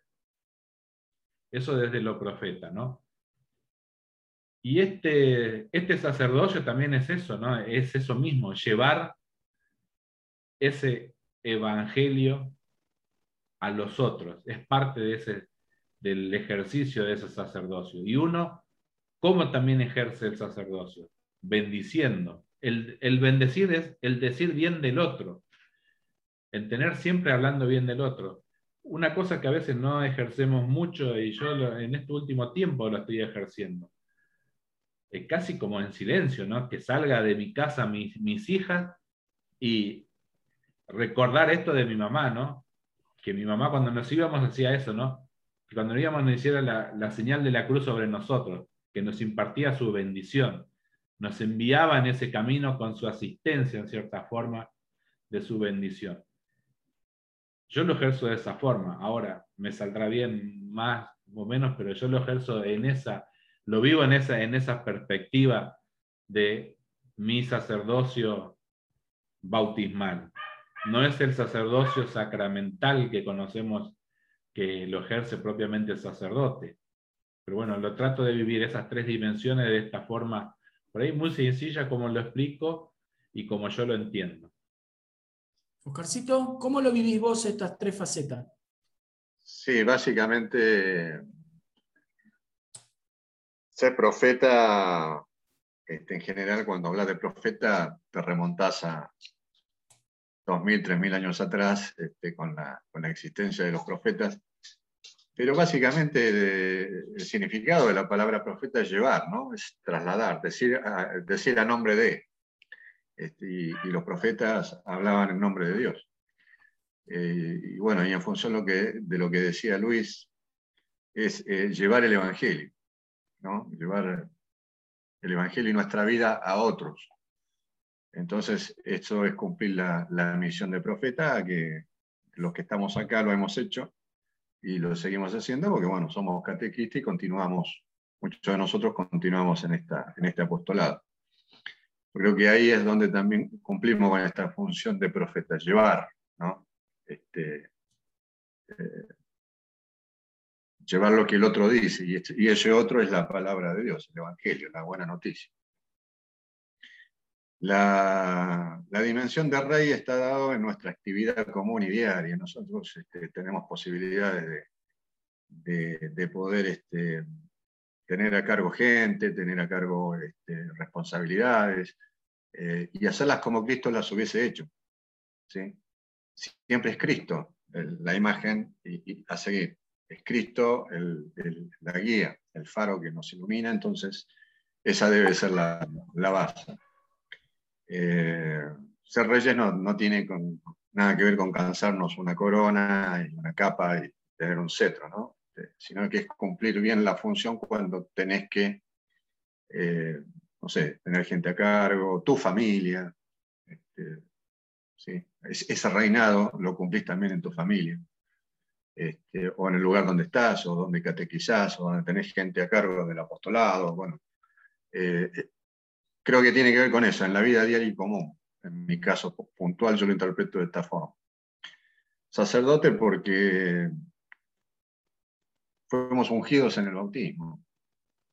¿sí? El bautismo con el santo crisma, así como el rey David fue ungido con el aceite este, puesto sobre su frente, nosotros también en el bautismo ingresamos este, a través de, este santo óleo eh, en la vida sacerdotal y en lo que está a nuestro alcance poder hacer. Este, así que bueno, básicamente es eso lo que, lo que yo en mi vida común interpreto, eh, ser profeta, rey y, sacerdote. Sí, yo, yo lo vivo de la siguiente manera, ¿no? El sacerdocio, nosotros tenemos lo que se llama el sacerdocio común de los fieles. Y ese sacerdocio común de los fieles es que, ¿cuál es la, la, razón del sacerdote? Lo que hace el sacerdote es ofrecer. Entonces, ¿qué ofrecemos nosotros si no tenemos ese sacerdocio ministerial? Nosotros mismos. Todos nuestros problemas, todos nuestros sufrimientos, todos nuestros pesados, toda esa mochila que tenemos cargada y que a veces no la podemos llevar nosotros porque parece que nos hunde. Es decir, bueno, a ver, Dios, acá estoy yo, esta es mi mochila, está llena de piedra, toma, te lo ofrezco, ayúdame. Ese es el ofrecimiento del sacerdote, ¿no? Ofrecerse a sí mismo. Por ahí por una causa. ¿sí? Bueno, el, ser profeta es, es obvio, esta es la más entendible. De hecho, lo que estamos haciendo es en parte eso. Y el parte del rey también es a imagen de Cristo, cómo era él como rey. Entonces ahí empiezan a haber otras cuestiones que son también es un tema a tocar, que es muy interesante también, las virtudes, los dones, los hábitos, los frutos del Espíritu Santo, porque el Rey es Cristo, pero nosotros a imagen de ese Cristo tenemos que saber gobernar. ¿Gobernar a quién? Primero a nosotros mismos. Eso se logra a través de hábitos, de virtudes que se van logrando, se van adquiriendo. Porque no es que, a ver, eh, en el bautismo también uno de los efectos es que recibimos las virtudes teologales, fe, esperanza y caridad. Ahí nos ponen la semillita de las tres, pero no es que crecen solas. Después hay que hacerlas crecer. Y eso le corresponde hasta, al principio a los padres y padrinos, pero después a nosotros mismos. Entonces, el autodominio de sí mismo y el crecimiento de las virtudes se logran con hábitos. Y esos hábitos los tenemos que incluso autoimponernos nosotros, porque, a ver, por ejemplo, practicar la mansedumbre o practicar la benedicencia. No es fácil. Entonces nosotros nos ponemos el hábito de hablar bien, pero si nosotros aflojamos con eso, enseguida la jerga cotidiana hace que digamos cualquier burrada, cualquier barbaridad y vivamos de 10 palabras con 5 insultos. Y estamos diciendo una pavada, pero podríamos ir algo más profundo. Eh, a ver, la benevolencia, la ciencia para gobernar, qué sé yo, una empresa. No es solamente trato a mis empleados, ay, sí, mira, mira, qué bueno que sos. Tampoco es ese, ese lamebotismo, de ninguna manera. O sea, el empleado uno lo tiene que tratar primero como un hermano, también tiene una obligación y vos también tenés obligaciones con otros. Entonces vos tenés que saber, primero, no faltarle el respeto, pero cómo hacer que esa persona cumpla que me cumpla a mí, que se gane su salario y, que al mismo tiempo progrese. Ahí yo conozco este, empresarios o emprendedores que lo que quieren que siempre el empleado quede empleado. Entonces, ayudar al empleado a que crezca, porque dice, si no me van a traicionar, me va a pagar una patada en el traste y después me va a dejar solo. No, no, es decir, el empleado tiene que crecer, tiene que crecer con vos, tiene que generarse un vínculo en el trabajo hay responsabilidades y, este, derechos de cada uno y el otro. Eso es motivo tuyo. Vos crees, como rey, el ámbito del laburo, la mejor manera de, gobernar la empresa, la mejor forma de paga, los, los vínculos entre todos los, los, que participan en tu empresa. No es nada fácil. El rey creo que debe ser la, es la misión ejecutiva de la iglesia. Una es la misión personal, el sacerdote, la misión hacia los demás, el profeta, y la misión para mí es el rey. Y que es la más difícil porque creo que es la que se nos va a juzgar con más intensidad, porque es el trato con el prójimo o próximo. Entonces, esa, yo creo que hay que tener mucho cuidado con eso. Pero después hay otros efectos, Luisito, que es, por ejemplo, algo que no hablamos, bueno, sí el perdón de los pecados, sí que somos herederos del cielo, hermanos de Cristo, hijos de la iglesia, pero hay otra, hay otra también. El hecho de ser herederos a mí me eriza la piel. Es que muchas veces ahora te dicen, no, porque todos somos hijos de Dios. Y no somos hijos de Dios hasta el bautismo, somos criaturas de Dios. Dios nos ha creado, sí, pero para que seamos catalogados con la dignidad de hijo y tener ese, esa marca indeleble, hace falta el bautismo. Entonces, posterior al bautismo, somos hijos de Dios por adopción, porque Dios tampoco nos ha engendrado, ¿sí? Somos por adopción. Por eso fíjense cómo se desprende también que el cristiano tenga que adoptar si no puede tener hijos. ¿De dónde viene? Y sos, tan hijo como el hijo, el hijo este, eh, eh, digamos, natural. El hijo adoptivo es igual al hijo natural. ¿Por qué? Porque de hecho nosotros somos hijos adoptivos de Dios. Fíjense todo lo que lleva todo esto, ¿no? Así que antes de despedirnos, Oscarcito, ¿nos estás escuchando por lo menos? Ahora sí, bueno, Vamos estas pequeñas preguntas difíciles que yo fui anotando acá. Muchos de estos nos han hecho estas preguntas, a mí me han hecho esta pregunta. Por ejemplo, es así.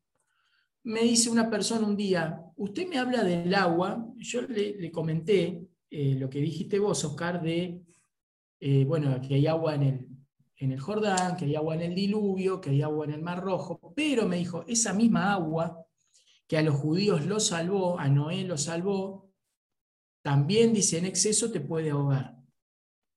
¿Qué le respondemos ahí? Es como todo, el, yo le respondería que es como todo en la vida, Jorge. Todo en la vida, en, en su justa medida, hace bien.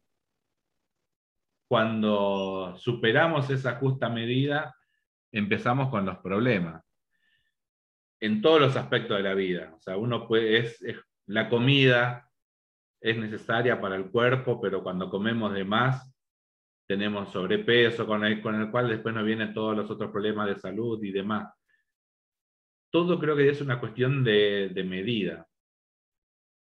Siempre ese es el, el, principal problema que tenemos nosotros, ¿no? El medir en nuestra relación con Dios todo. Siempre hacerlo de acuerdo a la medida que tiene Cristo recordemos que en, el Evangelio tenemos esto, ¿no? que con la medida que midamos seremos medidos. Es una cuestión de medida, siempre está, está presente en la vida del cristiano. Por eso yo creo que el agua, esto tiene que ver eso, ¿no? Es una cuestión siempre de, de medida en sí. Y siempre hay, yo creo que no hay, porque es casi poner esto en términos de ganadores y de perdedores. Y es algo que si estás con Cristo siempre vas a ser ganador. Por lo cual, eh, lo que para un, siempre es esto de elegir, siempre hay que elegir la parte que no, se, no nos será quitada, como le dijo Cristo a Marta en su momento sobre su hermana María. Es ser esto, elegir de qué lado estamos, digamos, con el tema del, del, del Jordán, ¿no? Somos los que vamos a cruzar con Moisés o somos los que vamos a perseguir a Moisés. Siempre creo que es una cuestión eso de, medida y de elección, para mí, la respuesta dentro de lo que preguntaba. Oscarcito. Sí, eh, a ver, volvemos a la, a la catequesis original. Yo creo que eh, Dios se manifiesta a través de símbolos, como dijimos. Entonces, estos son símbolos este, visibles y tangibles que el ser humano puede ver, este, donde Dios actúa este, y te los va mostrando, digamos, porque detrás de eso hay algo que es sobrenatural. Entonces, yo creo que ahí está la explicación. debes verlo sobre lo que Él te dio, ¿sí? lo que Dios nos dio como, como parte visible y de la naturaleza, para acceder a ese medio o ese trampolín para acceder a la parte más elevada o espiritual que no se ve. Este, entonces, yo creo que esa sería una respuesta. Eh, no es el agua por sí misma, sino, sino que se muestra a través del agua. ¿no? Si el agua nos baña, nos purifica, nos saca del bueno, es un símbolo, porque también el pecado internamente, nosotros la mancha de ese pecado, lo que llamamos mancha, es una forma de denominarlo, la impureza del alma. En realidad es una impureza del alma. El alma no la vemos, ese espíritu no lo vemos. Este, ¿Cómo la vas a limpiar? No la limpias con agua. Pero el agua está representando eso. Por lo tanto, este, bueno, eh, lo que no vemos es realmente lo importante. Pero al ser humano, Dios lo acompaña en su pequeño saber, este, y le dice, bueno, pibe, hace de cuenta que el agua te purifica este, y te la doy como símbolo para que puedas acceder a algo más arriba de que estás sobre esto. Estoy yo. Entonces, este, a través de eso se va a mostrar. Y, por supuesto que, Dios se muestra en estas pequeñas cosas, este, en estos elementos y en todo lo que está visible, que Él creó, aparte porque es creación de Él, ¿no? Este, no hay nada que tengamos o que demos vuelta a la vista y no haya sido creado por Él. Entonces creo que ahí está un poquito la, explicación. Bueno, otra de las preguntas, que más que pregunta, creo que el jefe lo, había sugerido, es que muchachos vuelvan, que ya tienen la marca. Es decir, recuerden cuando hubo una, 2019, principios del 20, una manifestación para hacer apostasía, entonces cada uno renunciaba. Sí, sí. No, no existe porque la marca no se puede borrar. Eh, no, lo que se pedía en realidad era borrar de los registros. O sea, se le aclaraba. Hay un gesto, que no nos van a ver, pero. Eh, conozco casos porque estábamos justamente en esa época donde se acercó gente, no mucha, no se acercó mucha gente, y pidió ser borrada de los registros. Cosa que la iglesia antes de hacerlo se lo aclara y le dice que lo van a borrar de los registros, lo van a sacar de los registros, pero que su este, estado como bautizada de la iglesia no va a poder ser borrado nunca. Eso se le explica antes de hacerse ese trámite. Lo hacen el trámite y se borran de los registros. Este, no va a aparecer, digamos, como, como bautizada, pero se le da la explicación. Y lo que yo no sabía, y me enteré en ese momento con esta persona que, fue a pedir que se borren de los registros, es que eh, para volver hay todo un ritual. Se hace una misa especial y delante de toda la asamblea esta persona tiene que declarar y pedir las disculpas, no sé si las disculpas, ¿eh? no, no me acuerdo bien cómo es el ritual pero hay todo un ritual para poder volver a aceptarla. Como el bautismo no se puede dar de vuelta, hay todo un ritual para volver a aceptarla y lo tiene que hacer delante de toda la asamblea. No es que voy y con el cura solo este, digo, me equivoqué, quiero volver. No, no, no, no. Lo tiene que hacer en una misa, creo, en un proceso. Hay todo un, yo lo desconozco, la verdad que lo desconocí. Eh, y se la acepta de vuelta a través de una asamblea, o sea, de una reunión, supongo que esa asamblea es la misa, ¿no? Este, parada delante de todos, este, o parado delante de todos, eh, pedimos esta disculpa de escaso y este, pedimos volver, ¿no? Con arrepentimiento este, a, nuestra santa y querida iglesia. Yo lo desconocía esto, no sabía que existía y hay un ritual para hacerlo. Este, bueno, y nos queda esta última pregunta que esta es la, que más me han hecho en tantos años de prebautismal, que es la siguiente. Con esto vamos cerrando porque si no estaríamos todo el día contestando preguntas. Es, a ver, si Jesús es Dios, ¿por qué tuvo necesidad de bautizarse? El que quiera. Él mismo lo dijo, no vino a abolir la ley, sino a llevarla a su cumplimiento y parte de la ley era ese bautismo, digamos, de, purificación que tenía que hacer todo el pueblo en preparación a la venida del Mesías, que era el mismo. Él lo que hace es cumplir todo lo que la ley mandaba. Él estaba por encima de la ley, pero él cumplía igual, como todos, ¿no? El, el, cumplió todo, o sea, desde, desde su nacimiento toda la familia cumplió con, con todo lo que mandaba la ley, presentarlo al templo. Supongo yo que habrá tenido también, eh, como lo hemos hablado con vos, Jorge, esto del Bar Mitzvah, cuando se pierde en el templo. Todos los procesos, que todo el camino dentro, como buen judío que tenían y de familia judía, lo fue cumpliendo el Señor.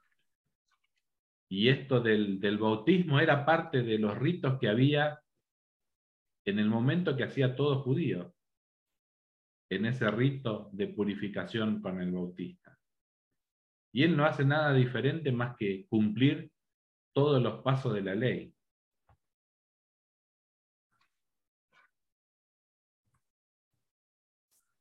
Oscarcito. Otra vez de vuelta lo, agarró el capitán frío. ahí, Oscarcito, dale. ¿Me escuchan? Bueno, sí, se está, se está cortando. No, no quiero dejar de lado, este, de, no mencionar a ese, al, mayor de los profetas, como lo nombra Cristo, que es, que es este, Juan el Bautista. E, ese puente que, que, existe, se lo, llama, se lo domina a él, el puente entre el Antiguo Testamento y el Nuevo Testamento. ¿no? Este, él ya bautizaba ¿no? en agua, como dice él, y luego vendrá otro que bautizará con el Espíritu. Creo que ahí está la clave. Este, entonces ya estaba profetizado por Juan que debería ser así y, Jesús le dice, hagamos que se cumpla, ¿no? Lo que se profetizó. No le hacía falta a Jesús bautizarse, por supuesto, pero también creo yo desde el punto de vista humano como ejemplo. Si yo me bautizo, ustedes se tienen que bautizar, o sea, es muy, es muy sencillo, les, transmito esta tradición, les transmito este, este sacramento, ¿no? Este, que luego la iglesia lo ha tomado como el sacramento, sacramento inicial. Este, comienza en una vida nueva, y esta vida nueva es a través del bautismo, y ahí, bueno, se dispara lo que hoy, este, hasta el día de hoy, dos mil años después, seguimos cumpliendo con este rito del, bautismo. Creo que, explicado así en muy sencillitas palabras, pasa por ahí el tema. Bueno, muy bien, muchachos, les recordamos que en los bautismos general, lo que sucede es que está la pila bautismal, eso se llama bautismo por ablución, es decir, o metemos al niño abajo del agua, le tiramos, derramamos por aspersión, no, no es por inmersión, ¿sí? Ahora, si pasan la pila bautismal, recuerden de llevar botellas o frasquitos para apropiarse de esa agüita bendita que queda ahí adentro, porque si no, hay que va a la pila bautismal donde todo el mundo entra y después se persigna, o va a una planta, a la tierra. No puede quedar en la pila porque para hasta otro bautismo no va a llegar. Entonces aprovechen y, apropiense de eso. Bien, el próximo... recordemos, recordemos también que en casos extremos, muy extremos, donde no hay sacerdote, cualquier bautizado también puede bautizar, ¿no? Y dar el sacramento inicial cumpliendo con la fórmula, yo te bautizo nombrándolo en el nombre que se le pusieron, en el nombre del Padre, del Hijo y del Espíritu Santo. Esto es muy importante porque podemos salvar vidas. Ese se llama bautismo por aspersión, porque generalmente es un caso de fuerza mayor, en donde solamente uno tiene que tirarle dos gotitas de agua.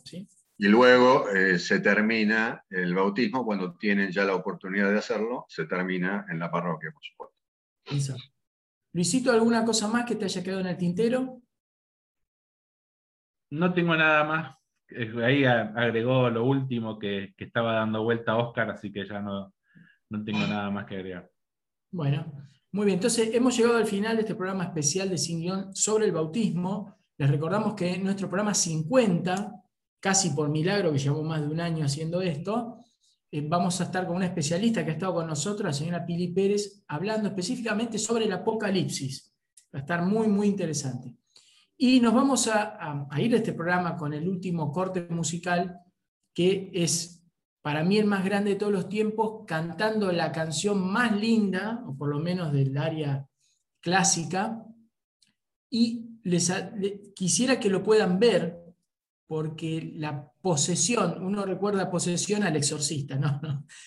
Una posesión linda de cómo vive esa canción es mirarle los ojos, el cuello, sus venas, la concentración que tiene, la, cómo forma la boca, que es para mí el más grande de todos, es Luciano Pavarotti cantando, en este caso Nessun Dorma, que es una barbaridad. Elegí la mejor versión, pero no hay que escucharla, sino hay que verlo. Hay que verle los ojos, sobre todo, cómo se les inyecta en sangre, cómo viven eso.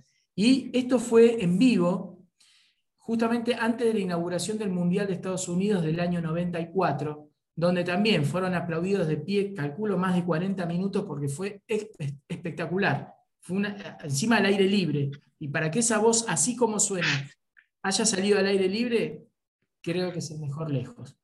Así que con esto nos despedimos, amigos, hasta el próximo programa de Sin Guión, si Dios quiere. Chau y bendiciones. llegó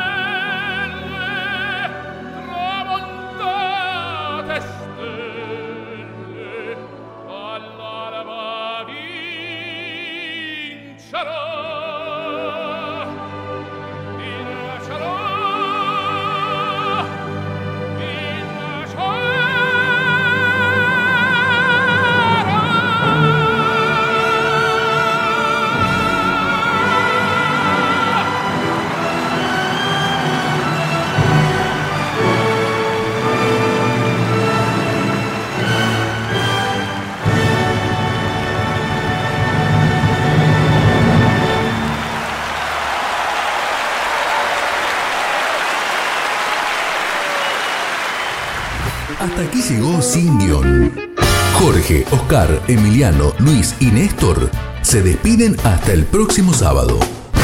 Hasta entonces.